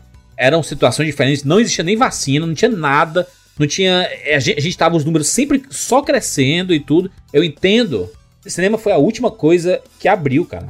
Não, e era uma ação que só ia passar filme antigo, né, Jundir? Já nem sentido essa Cara, porra. Ia passar clássicos do cinema. E, e, Evandro, eu não tô falando nem especificamente dessa ação específica. Tô falando de outras. Da, da galera visitando rede de cinema, fazendo vídeos e postando, dizendo assim: vamos pro cinema, é seguro e não sei o que. Cara, a gente tava em setembro, é muito tempo atrás, cara. É, é um ano atrás, basicamente, né? É, basicamente não, Sim. um ano atrás. Estavam fazendo essa divulgação e eu falei assim, cara. assistir, curtir eu a vida briguei. doidado. Eu briguei. Por que, que eu tô falando desse assunto? Por que, que eu tô falando desse assunto específico? Porque foi uma semana que eu fui achincalhado. Tomando de todos os lados. Eu lembro. Lembra que eu te falei, Eu lembro. Jundir? Você só, tá, você só se fudeu nesse rolê aí. Pois é. Porque se você der sua opinião, os caras vão ficar contra você. Se você não desse, você mesmo vai ficar mal. E as agências vão estar tudo contra. Não tem o que fazer, era uma causa perdida. Eu sei, eu sei porque eu fazia parte de um grupo, de uma, uma galera tinha se unido de redes de cinema, de produtores de conteúdo, etc. Que estavam se mobilizando pra ver como se comportar, como, como divulgar o retorno das salas de cinemas. E eu, pô, quero fazer parte, eu quero saber qual vai ser a discussão, né? E, e eu quero participar disso, porque eu fui, eu fui chamado pra isso, pra discutir sobre isso. Só que não teve discussão. Foi tipo um anúncio, teve um anúncio. Vai abrir gente. E aí tinha o nome do cinema com rapadura no meio da, da galera lá. Eu falei assim, gente, eu não, eu não participei dessa discussão, gente. Pode tirar o meu nome? E aí, todas as redes de cinema e todos os estúdios viraram os olhos pra, pra gente. E pra mim, especificamente. De eu falar assim, cara, eu não acho que é a hora. Eu não acho que tem que ser feita a divulgação de- dessa forma. Eu acho que precisa de um, um pouco mais de tempo. E eu, eu digo mais pra vocês. Vocês vão voltar e vocês vão lançar aqui filmes. Porque daqui a pouco esses filmes vão ser adiados. Mas demorou três semanas. E todos os estúdios. Depois, depois que saiu Tenet, todos os estúdios adiaram os filmes. E aí eu fiquei lá só, né? Com a vontade de mandar um eu avisei. Postando kkk no Twitter, né? Dizia assim: calma, calma gente. Calma, a gente não pode se precipitar. Então eu sei, cara. Você é uma pessoa que entende, porque eu, eu tive prejuízos pra caralho. Fechou um estúdio, mano. Fechou o estúdio de gravação, porque e era um estúdio que a gente gastou 100 mil reais, mano, nele. Ficou lá pagando meses, né? Que desgraça, mano. Eu paguei por um ano um estúdio fechado. E a gente investiu nele mais de 100 mil reais. Então eu, eu sei o prejuízo, eu, eu senti o prejuízo. Eu sei que não se compara com uma rede de cinema, né? Que tem é, milhões de famílias que trabalham ali e que, E que se fecharam. o demais mesmo, é, assim. Mas a, a gente tem que compreender a situação que a gente tá vivendo. Eu, eu nem tinha, né, nessa época, eu nem tinha perdido um irmão. Eu perdi um irmão pra pandemia. Por Covid. Cara, se tinha uma pessoa que entende a dificuldade que foi pros cinemas, especificamente, que é a área que eu trabalho, terem que fechar. Cara, eu compreendo, cara, porque é, é o meu, é o meu trabalho. Eu não tava conseguindo ir ao cinema, assistir os filmes, pra poder falar, porque não tinha filme.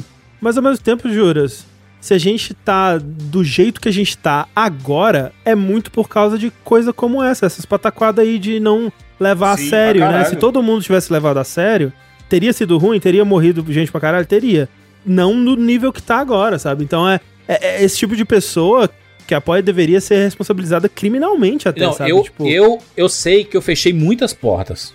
Cara, mas a minha consciência, ela tá limpa. Eu sei que eu, eu, eu, sei que muita gente cismou, não sei o quê, e depois aliviou e dizer assim: é, realmente a gente não tava conseguindo ver lá na frente, todos os filmes adiaram, e não tem como ter cinema aberto se não tem filme, né? Não tem filme, ela vai fazer o quê? E aí eu, eu participei de todas as discussões. Se você pegar no, no YouTube do Rapadura, tem o passo a passo da pandemia, os adiamentos, as discussões, as opiniões, etc, etc. Eu só consegui agora ir ao cinema. Um ano e seis meses, vacinado, e procurando sempre as sessões com menos gente possível, mais distante possível de todo mundo. Nem que eu seja na primeira fileira, que ninguém gosta de sentar na primeira fileira, mas pelo menos eu, eu consigo ir e etc. E, de- e depois vo- voltar para minha casa. Mas ainda assim é, é difícil, é complicado. Então, às vezes a gente, como produtor de conteúdo, a gente defende alguma, algumas coisas, né? Algumas, algumas ideias, alguns posicionamentos. Você defender posicionamento e opinião, você vai sofrer na internet. Porque, cara, as pessoas vão cair em cima.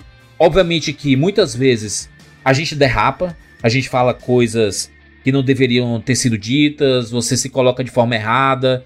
Você, por, puro, por ignorância, muitas vezes. Porque, cara, você tá todo mundo aprendendo as coisas, Não, não sabe precisa direito. nem muito longe, eu acho, Juras. Posicionamento político mesmo. A maioria aqui, tirando o load, eu acho, já tá na internet há mais de 10 anos. Tem o quê? Cinco anos que a gente tem a moral de falar posicionamento político e é Sim, isso aí mesmo. Sim. Aceite. Muito tempo. A gente, porra, no 99, a gente, uma época atrás, sei lá, seis anos atrás, a gente tava numa agência que a gente teve treinamento de, de media training. Evita falar de marcas na internet, que vocês É. podem perder anúncio, tenta não ir se envolver em polêmica, não sei o que, toma cuidado. Isso o cara falando pro nosso Twitter, por exemplo. Se você tiver um problema com, com canete, não é pra ir lá no Twitter reclamar, porque amanhã ou depois a net pode querer anunciar com vocês. E é o que o Jandir falou. O simples fato da gente demonstrar qualquer lado político, seja ele qual for, já separa o público, já é motivo de crítica X e YZ. Felizmente aqui tá todo mundo do mesmo lado, ah, senão nem estariam aqui, diga-se de passagem, os convidados aí. Eu perdi anúncio, Evandro, nas eleições lá de 2018, mano. Eu perdi. Sim, Perdi o anúncio do, do Venom, cara. Antes do filme. Eu lembro na CCXP que eu fiz o do Aranha Verso. A menina falou pra mim, Lodi, a gente ia chamar você pra falar de Venom e tal. Só que antes do filme estrear, nos primeiros trailers, você já tava falando mal. Então não rolou. Aí eu falei, ah, beleza, não gostei mesmo do filme. então, você ia ter que falar bem do bagulho que você não gostou, tá ligado? Mas eu falaria, pra divulgar, é meu trabalho divulgar estresse. Então, mas você divulgar, sendo honesto, falar, "Ó, o filme não é tão bom, mas é divertido, sei lá, Não, vale você pela nem precisa- galhofa. Você nem precisa falar isso. Você pode falar assim, cara, meu, meu papel qual é? É dizer que é bom ou ruim? Ou dizer que estre chegou, estreou? Então, isso que eu tô falando. Informar é uma coisa. Se o cara quer te pagar pra te dar uma opinião positiva sobre algo que você não gostou, Não, aí não existe. Não existe. aí Isso é foda, mano. Não tem como. É, não, e vai da proposta de cada, de cada canal, né? Tipo, se o seu canal é, realmente é um canal jornalístico ou um canal de análises, de review e tudo mais, Sim. de fato, você tá colocando a sua reputação ali de que você vai dar a sua Exato. opinião sincera e que você não vai ser influenciado por esse tipo de coisa. Mas ao mesmo tempo tem que gente que o- a, a proposta é o hype, né? É só. É, é quase como se fosse um outro braço de publicidade. A pessoa só quer fazer a festa ali e, e- e falar. É a agenda positiva, né? Que eles chamam, assim, né? De Sim. só tá- você tá ali só pra, pra gerar o buzz em cima daquele Sim, são- negócio. tem vários canais desses, né? Que é só assim. Sim. É um canal que não. Ele não fala mal de nada. É. Ele fala bem de tudo que ele. Em cima do muraço, né? E aí, cara, eu acho que o público ele vê isso, né? Eu, eu imagino que sim, mas ao mesmo tempo eu acho que tem público que não liga também, que a pessoa só quer ir lá pra ver o hype e, e tudo mais, né? Mas não é algo que me interessa pra acompanhar, por exemplo. né? É porque a gente, a gente tá falando uma visão aqui, por exemplo, são. Tem seis homens aqui, né? Cara, mulher produtora de conteúdo, ela passa por perrengues que a gente não faz noção, mano. A, a gente só tem noção quando elas falam pra gente, né? E a gente tem muitas amigas que são produtoras de conteúdo, inclusive nos nossos projetos, ela, e elas sempre passam pra gente e você vê, cara, o comportamento, as dificuldades que é viver de internet e por que que tanta gente desiste. Cara, é só pegar a internet 10 anos atrás. São as mesmas É, quem pessoas? continuou, né? Quem continua aí? Quem que continua na, no pessoas. perrengue? Muita gente mudou, tem nomes que ficaram no tempo. Por que, cara? O pessoal mudou, mudou. Tem gente que não, que não aguenta. É difícil, cara. A cabeça ela vai a, a mil quando você tá sendo perseguido, quando você dá uma opinião e as pessoas. E outra, né? As pessoas têm que entender que há diferença entre opinião e ser preconceituoso, de você ser. Né, de você baixar o nível né, da, da parada. Uma coisa é você dizer assim: eu prefiro brigadeiro ao invés de chocolate branco. A outra coisa é você defender determinadas coisas e determinados posicionamentos que afetam o outro. É, opinião não é, né, liberdade pra fazer, né? Liberdade de expressão não significa que você não vai ser responsabilizado pela expressão que você que você emitiu ali, Pela né? sua opinião de maluco, né? E, e aí o, que- o, que, o que é que aconteceu comigo sobre aquela parada de que a gente tava falando, né? De, de receber presentes, não sei o que. Eu não posto nada. Quer mandar pra mim? Massa. Se eu pegar e abrir e gostar, eu posto espontaneamente. Porque eu quero postar. Porque eu achei massa o trabalho. Porque eu achei que vale a pena as pessoas verem aquela, aquele rolê. Se for só coisa assim aleatória, é, tipo, copo de. né, o balde de pipoca de filme. Cara, isso aí, pelo amor de Mano. Deus, gente. Ah, Você passar a trabalhar pra ficar recebendo camisa e caneca, né? Aí é foda. É, aí- Tem um seriado famoso, antigas, que tem várias versões, eu acho, sei lá. Que a, o lance, eu nunca assisti, mas o lance do seriado é que os caras viajam no tempo, eu acho, com a, a cabine telefônica. Qual o nome dessa merda? É filme, é filme, é. Não, é famoso, é uma série, mano. Tardes, o nome do bagulho é Tardes. Ah, é o ah, Dr. Who. tá. Doctor Who. Eu nunca vi. Note-se você pela minha explicação, que eu nunca vi um episódio. Os caras não mandaram nenhuma, mais duas, e sim três vezes brinde dessa merda aqui pra casa. E o site, um streaming grande, tá? De, um- de uma rede de TV aí. Eu recebi e dei pro amigo meu que assiste. Vou postar como uma merda dessa, eu nem sei do que se trata. E aí eu caí no mailing deles lá. Mano, me manda um bagulho do Rick and Morty, pelo menos, caralho.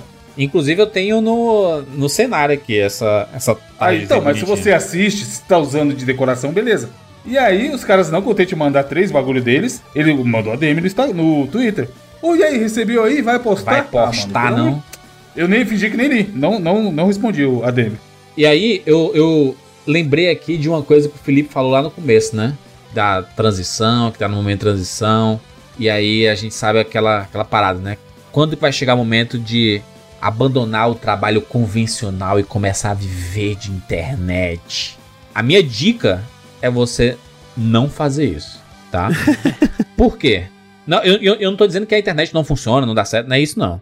É que hoje em dia é muito importante você ter, no mínimo, duas fontes de renda. Pra mim, é, uma, é um alívio emocional na minha saúde mental saber que existe o Rapadura e o 99. Duas fontes diferentes, totalmente diversas aqui, mas que ainda assim, se um der uma balançadinha, o outro dá uma segurada. Se os dois derem uma balançada, pelo menos são dois. Vai dar alguma coisinha, entendeu? O problema é quando você perde. Você perder algo que você tem garantido e tudo, só com muita certeza, com um planejamento muito bom e com aquela, aquela ideia assim: eu sei que vai dar certo, porque já tá dando certo. Aí é assim, aí você pula. Vamos só na internet. Tem que ser Malandro. igual o, o Miles no Salto da Fé lá do Aranha Verso. Jurandir, eu acabei de olhar aqui falando em podcast, por exemplo, que é o nosso ramo. Nem é o número atualizado, aparentemente, que é um post de 2019. Tem no Brasil 60 mil podcasts. Eu afirmo com facilidade que não tem 10% disso que ganha dinheiro. 10%? e que vive 10%, disso não deve ter meio por cento. E pensando na- na- no que aconteceu na pandemia, esse número aí tá baixo, né? Com certeza ele tá bem É, mais. por isso que eu falei, tá falou. desatualizado. Mas você sacou? É, eu escuto muito, muito, de muito. Por a gente fazer há muito tempo, etc., a galera gostar, vem muito ouvinte pedindo dicas, às vezes na DM ou manda no Twitter e tudo mais. E tem gente que cria a parada pensando em ganhar dinheiro, mano. Todo mundo aqui falou. Olha o tempo que levou pra qualquer um ganhar algum dinheiro com, com um projeto, sabe? Então, assim, é muito pesado. às vezes o trabalho do cara tá merda. E ele pensa, pô, vou fazer isso aí eu também faço, pô. Fazer live. Ah, o André tá lá, o Rafa tá lá todo dia na Twitch jogando joguinho. Eu posso comprar uma câmera, ligar meu computador e e fazer live todo dia. É melhor do que ir pro meu trabalho. E, cara, eu, eu tô com o Jandir. Tanto que eu nunca tive coragem de fazer isso até hoje. Mesmo no 99 entrando uma grana boa há bastante tempo. Porque, cara, eu não tenho a moral, sou muito cagão de confiar. Eu acho que eu não ia conseguir dormir se eu dependesse só de internet. É muito pesado, mano. É, eu acho que eu- a forma responsável de fazer isso é justamente isso. Começar como um hobby e como já disseram antes, né? Talvez, se possível, né?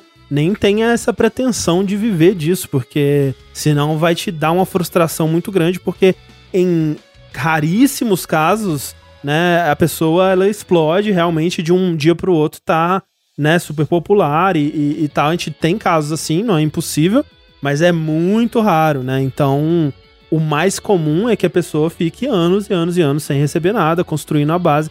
Até uma coisa que eu queria ter falado antes, quando o Evandro falou das diferentes plataformas, né, e tal, que tem, tem gente que foi da Twitch pro Facebook quando começou a ser melhor lá, e Streamcraft e outras plataformas aí.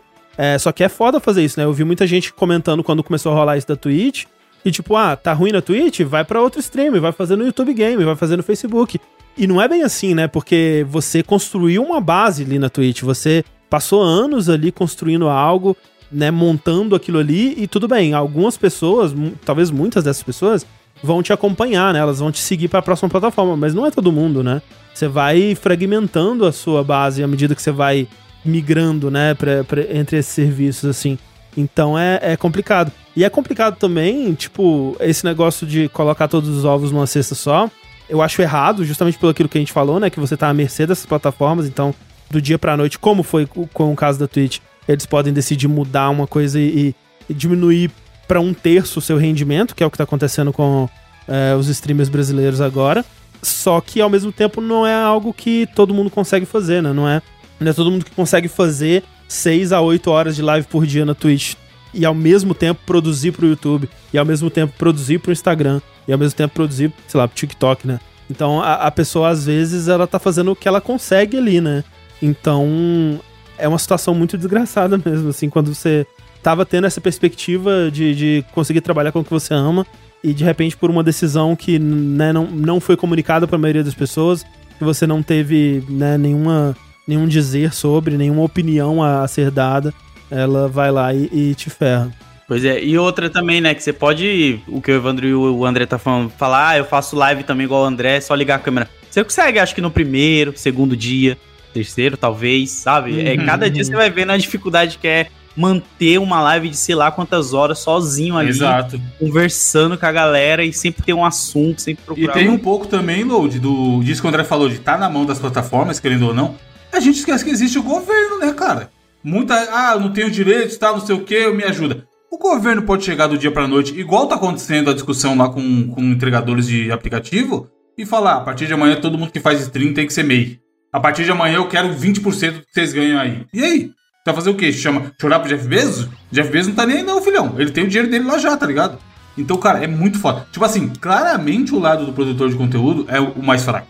E é sentar e chorar na maioria das vezes, porque é uma luta meio que perdida do que eu vejo. Eu não consigo ver esses caras pensando na galera, sabe? Ai, vamos melhorar e olhar a comunidade. Pelo contrário, o que eles estão aí pra ganhar dinheiro, mano. O cara criou a plataforma pra ganhar dinheiro. Não foi pra ajudar ninguém, não. E hoje, por exemplo, tá rolando, né, o, segunda paralisação aí, inclusive uma paralisação internacional hoje, que lá fora tá rolando essa paralisação, essa uma greve, né, na Twitch, por conta de é, as, as hate raids, né, que as pessoas estão é, mandando é, raids para canais de, de minorias, né, e, e, é, instruindo o público delas a ser escroto com essas pessoas, e a Twitch tá vendo isso acontecendo e não tá fazendo nada, então tá rolando uma paralisação é, lá fora. E coincidiu com o fato de que aqui no Brasil tem uma galera se, se reunindo, né, para fazer essa paralisação em prol de que a Twitch, né, escute algumas, algumas exigências, alguns pedidos aí. É claro que não tem como voltar para como era, né, porque como era antes, né, com o, o, o Prime Gaming ele valendo, né, 20 e tantos reais, sendo que a pessoa ela paga pelo, pelo serviço da, da Amazon 9,90, né? Essa conta não fecha de forma nenhuma e obviamente era uma mamata que eventualmente ia acabar, mas né, pelo menos algumas, algumas coisas que eles poderiam melhorar ali, por exemplo, tipo, agora localizaram o preço, né, de 22,90 para 7,90 o preço da assinatura na, na Twitch, mas continua cobrando os 30% de imposto estadunidense, né? Então, Cê, o imposto você ainda paga em dólar, mas você tá recebendo em real, É, né? Então, tipo, é meio. mesmo. Eita. Quando eu li lá, eu falei, é, aí também, pelo amor de Deus, em Twitch. É, então algumas coisas dava pra mudar, mas é difícil porque essas empresas elas não têm muito interesse em, em conversar com os streamers, né? É muito precarizado, como a gente falou. Eu acho que a gente vai ver muitas mudanças ainda, né? Nesse mercado inteiro, na própria Twitch, é, no YouTube. Até na forma de criar conteúdo, né? Com outras Sim. plataformas chegando, como o próprio TikTok, que, tipo, tá absurdo. Eu tenho amigos que, tipo, eram grandes no YouTube, sei lá, com 60, 100 mil inscritos. Foram pro TikTok, em duas semanas bateram um milhão e estão só lá, sabe? Tipo, Uhum. é bizarro, assim, essa E parada. tô ganhando dinheiro, né? Porque a plataforma também remunera, né? Sim. Agora também é a mesma coisa, é o É começo coisa, dela, mesma de coisa. certa forma, né? Então, Sim. Assim assim como a Twitch. A Twitch dava uma grana boa porque tinha pouca gente. Depois que as pessoas saíram do YouTube e foram pra Twitch, a, a Twitch falou assim: peraí, tem muita gente agora, vamos mudar um pouco essas regras aqui. É sempre assim, né? Sempre, sempre que tem essa, essas modificações, afeta muita gente. Mas é muito importante para todos os produtores de conteúdo que, inclusive, estão ouvindo esse podcast, é de você tentar fazer várias coisas. De forma saudável, né? Obviamente, que você consiga real, eu fazer. acho que isso aí é pra vida também, Juras. O cara É. não é bom ficar. Porque a gente tá, ah, beleza, internet é foda, internet é foda. Mas o Bruno aí, que é CLT há 25 anos, ok que ele vai pegar um FGTS monstruoso. Mas pode simplesmente o empregador dele falar, falou, valeu. E A aí? empresa quebrar. tá? É. Como na pandemia, várias quebraram. Supostamente o FGTS tá garantido porque, porque tá no governo. Mas a empresa pode quebrar e não pagar rescisão, por exemplo. Ir pra justiça. E aí? E hoje em dia tá cada vez mais raro é, esses empregos da vida inteira, né? É, essas carreiras assim. Deixa eu só esclarecer, só uma coisa importante. Eu não tô faz 25 anos na mesma empresa, não, tá, gente? Não, você entendeu. Você é CLT há 25 anos. Você, não, você já sacou o seu FGTS? Sacar, sacar, não. Eu usei ele quando Então, fui comprar um pronto. apartamento e tal. Tá. Não, mas aí é. É o clássico. Mas tem um dinheiro lá, É o tem um dinheiro lá. É. Tem, todo, não, todo tem, mundo fez tem. isso, né? Você Tem, entendeu? tem. Você tá melhor que os caras da Twitch, Bruno. É isso que eu quero dizer. E Não, ainda se eu assim você não tá tão embora- garantido assim, é. Exato, é, se eu for mandado embora ainda tem alguma coisa, né? Então, é. Se puder vender um bolo de copo, sempre é bom, gente. Exato. Uma trufa, caçar Isso. várias fontes de renda. é. Vende, vende 6 mil trufas por dia por um real, É, no final do mês você tá milionário. Vocês Dez mil reais. estão- Vocês estão reclamando aí. É, ai, meu Deus. Se no outro mês você tiver com pouco dinheiro, é só vender 12 mil trufa, caralho. Isso, porra. Vai fazer marmita igual o Felipe Rett falou lá. Ele fez a conta certinha, isso aí, nossa senhora. Matemática deu fome, forte da galera, né, mano? e tem isso também, né, André? Porque nesse rolê da, da, da Twitch, teve muita gente que falou assim: ah, é só fazer mais live então.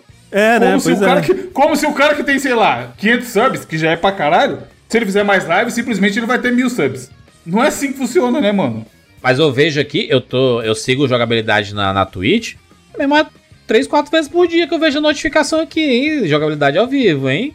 Ah, mas é, mas isso é, é de dois anos pra cá, que a gente tá- tem feito duas lives por dia, justamente por Pois isso, é. pra... Porque, né, tava dando um retorno muito bom, assim, tipo, na, na maioria das, das nossas tentativas, assim, né, quando a gente foi pro, pro YouTube e tudo mais, ou mesmo na, na vida de podcast, a gente nunca viu esse retorno financeiro imediato e direto, assim, como a gente tava vendo na Twitch. Então a gente investiu bastante na Twitch mesmo. Mas é, vamos ver o que vem por aí, né? Não Mas é saber o dólarzão, né, mano? O dólarzão é foda. Quando eu comecei, lembra que eu falei pra você, Evandro? Como que eu ia fazer minhas lives? Três, eu, eu ia começar O bicho de é manhã. louco, é. Fazer três turnos, fazer três turnos aqui, de manhã, tarde à noite. E olha que, assim, a gente aqui no Jogabilidade, a gente é quatro, né? Então a gente consegue Sim. fazer duas lives por dia sem pesar demais em ninguém, assim. Então é, eu fico pensando na, na pessoa que é que o canal é, é ela Sozinha, só, né? né? E aí faz oito horas de live por dia. Pelo amor de Deus, cara. Tipo, Todo é- é- dia. é- eu acho que, né, Até é, sábado. é difícil, cara. Porque assim, é, você ah, mas o, o trabalhador, ele trabalha um turno de, de 8 horas. E claro, tem trabalhos que são Ah. muito exaustivos, né? Muito. Eu não vou dizer que a Twitch é o trabalho mais exaustivo do mundo. Mas é muito exaustivo, cara, porque são 8 horas que você tá no modo apresentador. Você tá Exato. ali naquele, naquele, tipo, né, prestando atenção com, com o máximo da sua, da sua capacidade mental ali. É, ao mesmo tempo que você tá fazendo muitas coisas É interagindo. foda porque, é, quem assiste fala, ah, só tá falando, né? É igual a gente aqui, a gente tá falando tem quase duas horas e meia. Mas, hora, como o Jundir falou, é prazeroso, dá uma revigorada, é engraçado, a gente ri, olha as gracinhas. Mas toda vez que acaba a gravação, você se sente cansado, mano. Putz. E a live é a mesma coisa. A gente fez live algumas vezes recentemente no canal do Miserável também. É muito da hora, é muito prazeroso. Mas acaba você fala, caralho, eu tô cansado. É, não, eu fico imprestável o resto do dia, assim. Tem dia que eu levanto e falo, pô, preferia ter ido pra academia duas horas do que ter ficado aqui duas horas falando, tá ligado? É foda. Principalmente quando você vai fazer sozinho, né, mano? Quando Sim, você vai fazer pois é, sozinho. pois é. Quando a gente tá os quatro, assim, fazendo. Alivia muito. Você pegar pra fazer sozinho, mano. Agora eu vou dizer uma coisa que é muito gratificante e é uma das, cara, um dos das coisas mais importantes pra gente que produz conteúdo é ter o contato das pessoas e, e ver que tanta gente te acompanha, sabe? Torce e, cara, e, e ajudou já de várias formas. A gente no 99, a gente já lançou o jogo do 99 e teve gente que comprou em todas as plataformas. Tudo que a gente faz, a galera abraça, sabe? Quando a gente começou é, de forma até despretensiosa a parada lá do Patreon, foi bem no começo e quase ninguém tinha no Brasil. E a gente, pá, vamos, vamos ver aqui, né? va- vamos ver se rola. E deu bom, sabe? E a galera abraçou. E a gente só conseguiu profissionalizar o 99 Vidas por causa da galera que ajudou o 99 nessa, nesses crowdfunding, tanto no Patreon como no Apoia, assim, né? E obviamente o público, de uma forma geral, que comenta, que divulga, que dá RT no Twitter, que parece pouca coisa, ah, porra, não tenho grana e tudo mais, mas quando faz isso, cara, isso já ajuda também demais, porque você ajuda na divulgação, você faz a gente chegar um pouco mais longe e saber que, por exemplo, os projetos que a gente faz e por fazer mais de década, né?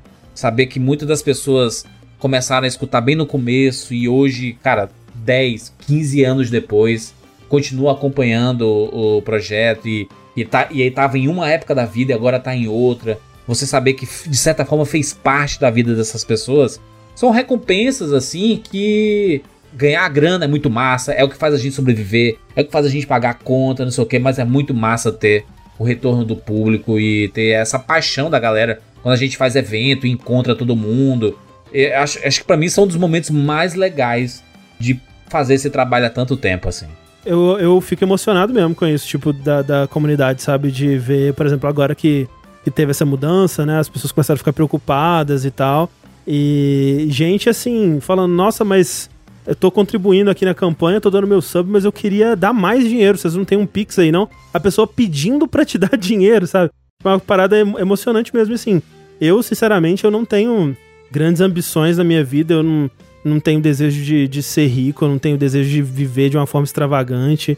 Tenho nada disso. Tipo, se eu conseguisse viver do jeito que eu, que eu vivo hoje, assim, que né, é uma vida digna, onde eu consigo comprar umas coisas que eu quero, consigo jogar meus joguinhos, consigo, né, sair pra ir comer Comprar uns restaurante franguinho. legal, comprar uns franguinhos. É tipo, se eu conseguisse manter isso pelo resto da minha vida, tava perfeito, cara. Eu não, não tenho nenhuma ambição muito além disso, não, sabe? E ver, e, né, e, e ainda mais porque eu tô trabalhando com algo que eu realmente, realmente amo. Então, pra mim, é, é- esse é o, é o sonho, assim, que eu gostaria de manter, né? Vamos ver tô dá. junto com o André também tudo aí. A meta é essa, né?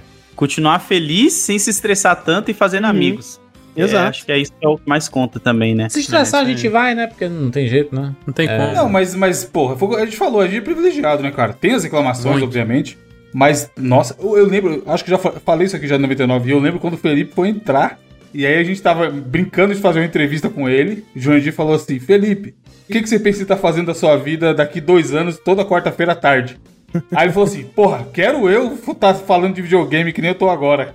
E é isso, né? A gente é muito Se- Se eu estiver fazendo exatamente isso aqui, eu tô bem, tô satisfeito. Pois é, exatamente, né? Exatamente. parar no meio da semana, da tarde. É é gente inacreditável tá aqui isso, Quase mano. três horas trocando ideia com os brothers, tá ligado? É muito É, foda não isso, existe. cara. Eu sentei ali pra falar de videogame e me deram dinheiro, velho. Que coisa louca. Que tá Pô, eu quero aqui, ganhar né? dinheiro pra pagar advogado quando acabar a pandemia, a gente precisar dar uns tapas em alguém, a gente não Tem isso Preso. também, tem isso também. Não, Load, se você tretar, não tem marcas, não pode tretar. O curioso é assim, porque como a gente fala de coisas que são entretenimento pra maioria das pessoas, sempre tem essa visão, né? De, de assim, mas peraí, é, vocês estão se divertindo, né? Sim, a gente se diverte pra caramba. A gente ama falar. Eu, eu cara, eu só, eu só falo de filme, série, videogame porque eu amo essas três coisas. Se eu não gostasse, eu real não falava. Você não, você não consegue criar não consigo. Não dá, é, mano. né? ânimo É, pra falar dá, disso. É, Tem. o nosso caso aqui, a gente, do 99, a gente para aqui e fica incluindo gravação, live, quando rola quarta, seis horas direto, sacou? Então não tem como você fazer sem gostar, não. Não, e o que tem de papo de papo off, que, que seria um programa, Felipe? Conversinha nossa em off, que era só gravar e editar. É, isso, total, sabe? Então, o tempo assim, todo. Privilégio total de fazer o que a gente faz. É meio foda, é trabalho, apesar de não parecer é trabalho. E, cara, tomara que continue, né? E a galera cada vez mais entenda que é trabalho e valorize isso. Porque eu acho que pro cara. Porra, tem um post meu da época do Orkut, antes de Patreon. Eu lembro que até o Azagal deu RT no Twitter e o caralho. Eu postando lá. Vocês pagariam por um podcast?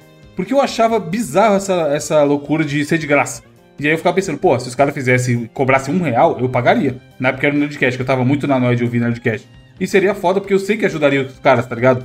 E o brasileiro tem essa de não, é de graça, é de graça, pô. Tá aí, você não tem patrocinador? Por que você quer me cobrar qualquer coisa? E aí está, a Twitch tá cada vez quebrando mais essa, essa regra. O lance de programas exclusivos, como a gente tem no 99. É, as nossas. A, a, a gente. A gente deu uma evoluída no processo de crowdfunding, porque a gente saiu de assim, por favor, ajudem a gente, porque senão o podcast vai acabar. Pra assim, agora a gente conseguiu se estruturar, estamos. Conseguimos profissionalizar tudo. E o que a gente oferece pra você, na verdade, você vai assinar o 99 Vidas e você vai receber toda semana um podcast exclusivo. Conteúdo a mais, né? Então a gente transformou em um processo de assinatura, né? Não, não é mais, é, tipo assim, ainda assim é apoia a gente, porque você vai conseguir manter o, o nosso trabalho funcionando ainda, mas a gente vai te dar uma coisa em troca. E a gente fica muito feliz de ter conseguido chegar nesse ponto. É, e tem grande parte da galera que assina é pra ajudar também, né, Juros? O cara pensa, Total. pô, o cara quatro, quatro vezes na semana, esses caras aqui me alegram. Eu vou dar 15 reais pra eles, eu acho que vale. Não, Tem gente que nem eu, que nem escuta os bônus, entendeu? E tá lá Sim, e, e- é verdade, é. Só pra. Só pra O cara da grana nem sabe, não entra em grupo, não faz É. nada, só pra dar moral. Ah. Tem, tem uma galera. Sim, tem, Sim, tipo, sim. É que É a maior vai ver, parte, tem na verdade, 600, quando você para 700 pensar pessoas num assim. grupo e 20, 40 falam só o tempo todo, assim, sabe? É... E uma, coisa que o Evandro falou aí também, que eu acho que é importante falar, que ele falou, ah, pra que, que eu vou ajudar agora? Às vezes porque vocês têm patrocinador, vocês fecham ações. Não pense que porque tá num momento bacana que o, o projeto tá conseguindo fechar ações e coisas do tipo, que a contribuição do público não é importante, né? Porque continua sendo muito importante, não só pelo apoio, mas até pra fechar esse tipo de ação. Eu sei que tem agências que consideram esse tipo de coisa, porque ela olha, olha pro, pra esses apoios e pensa, ó, eles têm um público que não só é fiel, mas um público tá disposto a botar dinheiro neles, assim. Então, a palavra deles de fato vale alguma coisa. Esse é um conteúdo, como disse o Bruno lá atrás, qualificado, né? Então não é só a parada da grana, é a parada do conceito, cara. A gente tem um público e a gente consegue fazer até os caras darem dinheiro. Esse, esse é o tipo de conexão que a gente tem com o público, assim, sabe? Como o André falou, se sentem felizes em dar dinheiro pra gente, às vezes por razão nenhuma, só pra gente ter condição de viver e pagar as contas falando disso, né? E outra, né, é, Felipe? O crowdfunding, se você pensar, ele ajuda a manter o podcast funcionando. Mas e a gente que trabalha aqui também? A gente também tem que ser Jurandir. remunerado, né? Com. o- Afirmo que não existiria 99 se não fosse os crowdfunding. Exato. Afirmo 100%. Tem, tem. 100%. Se não tivesse lá atrás criado o Patreon, que depois virou PicPay, que agora é Sparkle, não teria. Mas nem, fala por mim, tá? Não teria nem fudendo. E é bom as pessoas entenderem que, tipo assim, a gente não vive de luz, né? A gente não vive de elogio, é, muito menos de crítica. Não, cri- não critica não, gente. É mó trampo fazer, mano. Fica quieto. Se achar que tá ruim, fica na... mu- Não, não, Não, quero- pode falar, pode falar de boas aí. Eu, eu, Não, poder pode, mas se puder evitar também é melhor. eu- não. Fa- fa- Tô falando que não pode, mas porra. É só saber Fala, falar, fala. mas ex- existem formas de você falar determinadas coisas, entendeu? Mas, cara, pra gente é trabalho, então a gente conseguir, tipo, teve um podcast recente que a gente tinha cinco anunciantes. E aí o cara falou assim: Caraca, macacão de Fórmula 1, eu tô gostando de ver. Brother, É. Porra, são essa é a meta. 11 anos de trabalho, meu irmão. 11 anos Não, de e o, ca- trabalho. o cara deu a zoada, mais. mas positiva. Ele falou, pô, tô gostando Sim. de ver, continua. É isso aí. Isso aí a gente ri junto, pô, porque a gente entende que é verdade, mas dá graças a Deus que tá acontecendo. Se tiver rolando anúncio, é a chance do 99 Vidas continuar. Pode E, pôr mais aliás, um qual- aí. qualquer é. projeto, qualquer projeto aí, se você for ver e tiver propaganda, publicidade, é isso, é só tá existindo tudo. A gente trabalha com internet, mas a gente vive de publicidade. Você tem como viver de outras formas, né, com os rendimentos de AdSense do YouTube, que é publicidade, na Twitch, que também é publicidade, mas no fim a gente vive de publicidade na internet. Então se a gente consegue de fazer divulgações, eu eu fico é satisfeito de ter parte do público que quando vê uma propaganda vai agradecer a marca, mano. Faz assim, ei, arroba Prime Video. Tira a fotinha, valeu, né? Tira valeu por fotinha, ter, é. por ter investido no, no arroba rapadura. Ou valeu Storytel por ter patrocinado o 99 Vida. Cara, o PicPay mesmo. Quantas vezes a gente não viu a gente ag- não agradeceu o PicPay na, no, no, Sim, Twitter? no Twitter. Assim, va- va- valeu por ser parceiro do 99. Cara, eu, eu fico muito feliz, porque é o ponto que eu, como produtor de conteúdo, eu fico feliz. Inclusive, se po- podia rolar um tuitaço aí pro PicPay voltar, hein? Não ligaria não, gente. tá, tá fazendo falta esse dinheiro do PicPay aí. Tuitaço. de passagem. Vamos bolar um tuitaço. PicPay. É. Até porque é, a gente não divulga nada que a gente. Não é papo. A gente se cansou de é, negar anúncio de coisa que a gente não curtia. Então, assim, do mesmo jeito que a gente indica na sinceridade um jogo, tanto que o 99 Vidas tem o conceito de nota quântica, onde o cara dá nota de um jogo que ele não jogou, sendo 100% sincero, ó, eu não joguei essa merda, mas eu acho que vale X. Todas as, as inserções publicitárias que a gente faz, a gente realmente vai atrás de entender, usar e tudo mais antes de indicar. Porque é o nosso que tá na reta. Não adianta a, a marca pagar uma bala pra gente postar lá o cast sexta-feira e vir um monte de gente falando, ô, tô tentando acessar isso aqui e não funciona. Ou contratei esse serviço aqui é uma merda, tá ligado? A gente não ia jogar 12 anos de credibilidade no ralo por causa de grana nenhuma. Exato. Nenhuma também eu não sei, né, Vando? Vamos pôr um milhãozinho assim? Porra, você falaria do governo por quanto então? Vamos lá, já que você tá Putz, nessa. velho, olha, do governo é foda, viu? Mas. Então, tá vendo? mas não tô falaria. dizendo que é impossível. Porra, um Não. bilhão. Mentira. Bom, um Não, bilhão o não, governo é realmente Primeiro que eu sei que é irreal, entendeu? Um, É, não. um bilhão tá tudo 17 no meu braço, doidão. De dólares? Se- Ah! Ah! Um bilhão de dólares pra mim? Pega mil pra, pra tirar, né? Pra pagar. Já separa os mil ali. Arranca o braço. Quanto custa pra arrancar um braço? Um biônico. Quanto custa um braço biônico? Não, tudo tem limite, mas, mas vocês entenderam, vai. A gente evita. Principalmente jogo. Jogo é foda. Jogo merda não dá pra indicar, não, mano. O Jurandir faz isso de graça no Tupac dele. Oxi! Exato. Mas é a opinião dele, não é dinheiro. Queria ser pago pra poder recomendar de forma sóbria. Mais sóbria ainda. Tá aí uma parada que poderia. Um canal no YouTube, um, alguma rede que só indica coisa ruim. Porque aí quando sai aqueles filmes ruins, tipo Bloodshot lá com o Vin Diesel, a marca paga essas redes ruins pra divulgar, sabe? Porque tem um público que gosta de coisa ruim. Aí tudo é nicho. É, famoso tem público pra tudo, né? Sabe o mais triste desse filme do Bloodshot, Luke? é a continuação. cê- Não, você sabe quem era pra ser o Bloodshot originalmente, né? Não, não sei, quem? Não? Não, no lugar do Vin Diesel tinha outro?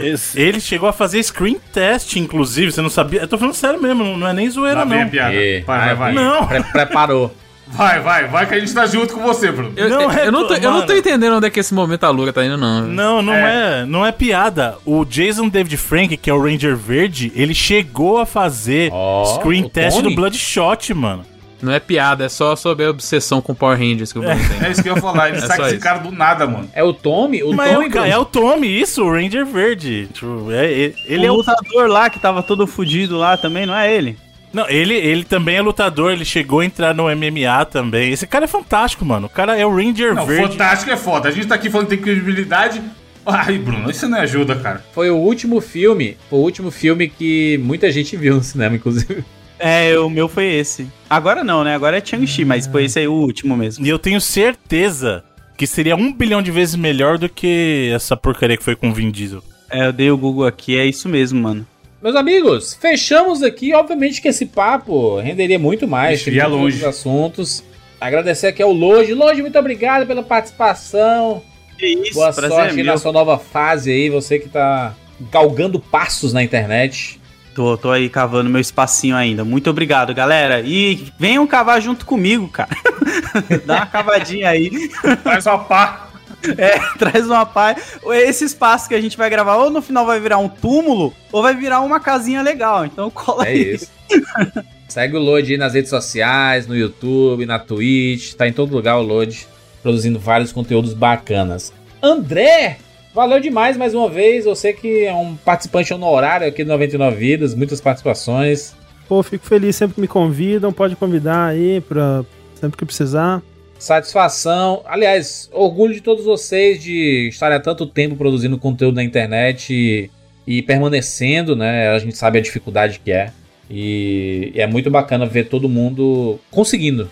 Conseguindo. Fico feliz, fico feliz de ver meus amigos produtores aí se dando bem, é sempre, sempre bom, né? Vamos, vamos se ajudar nessa, nessa jornada aí.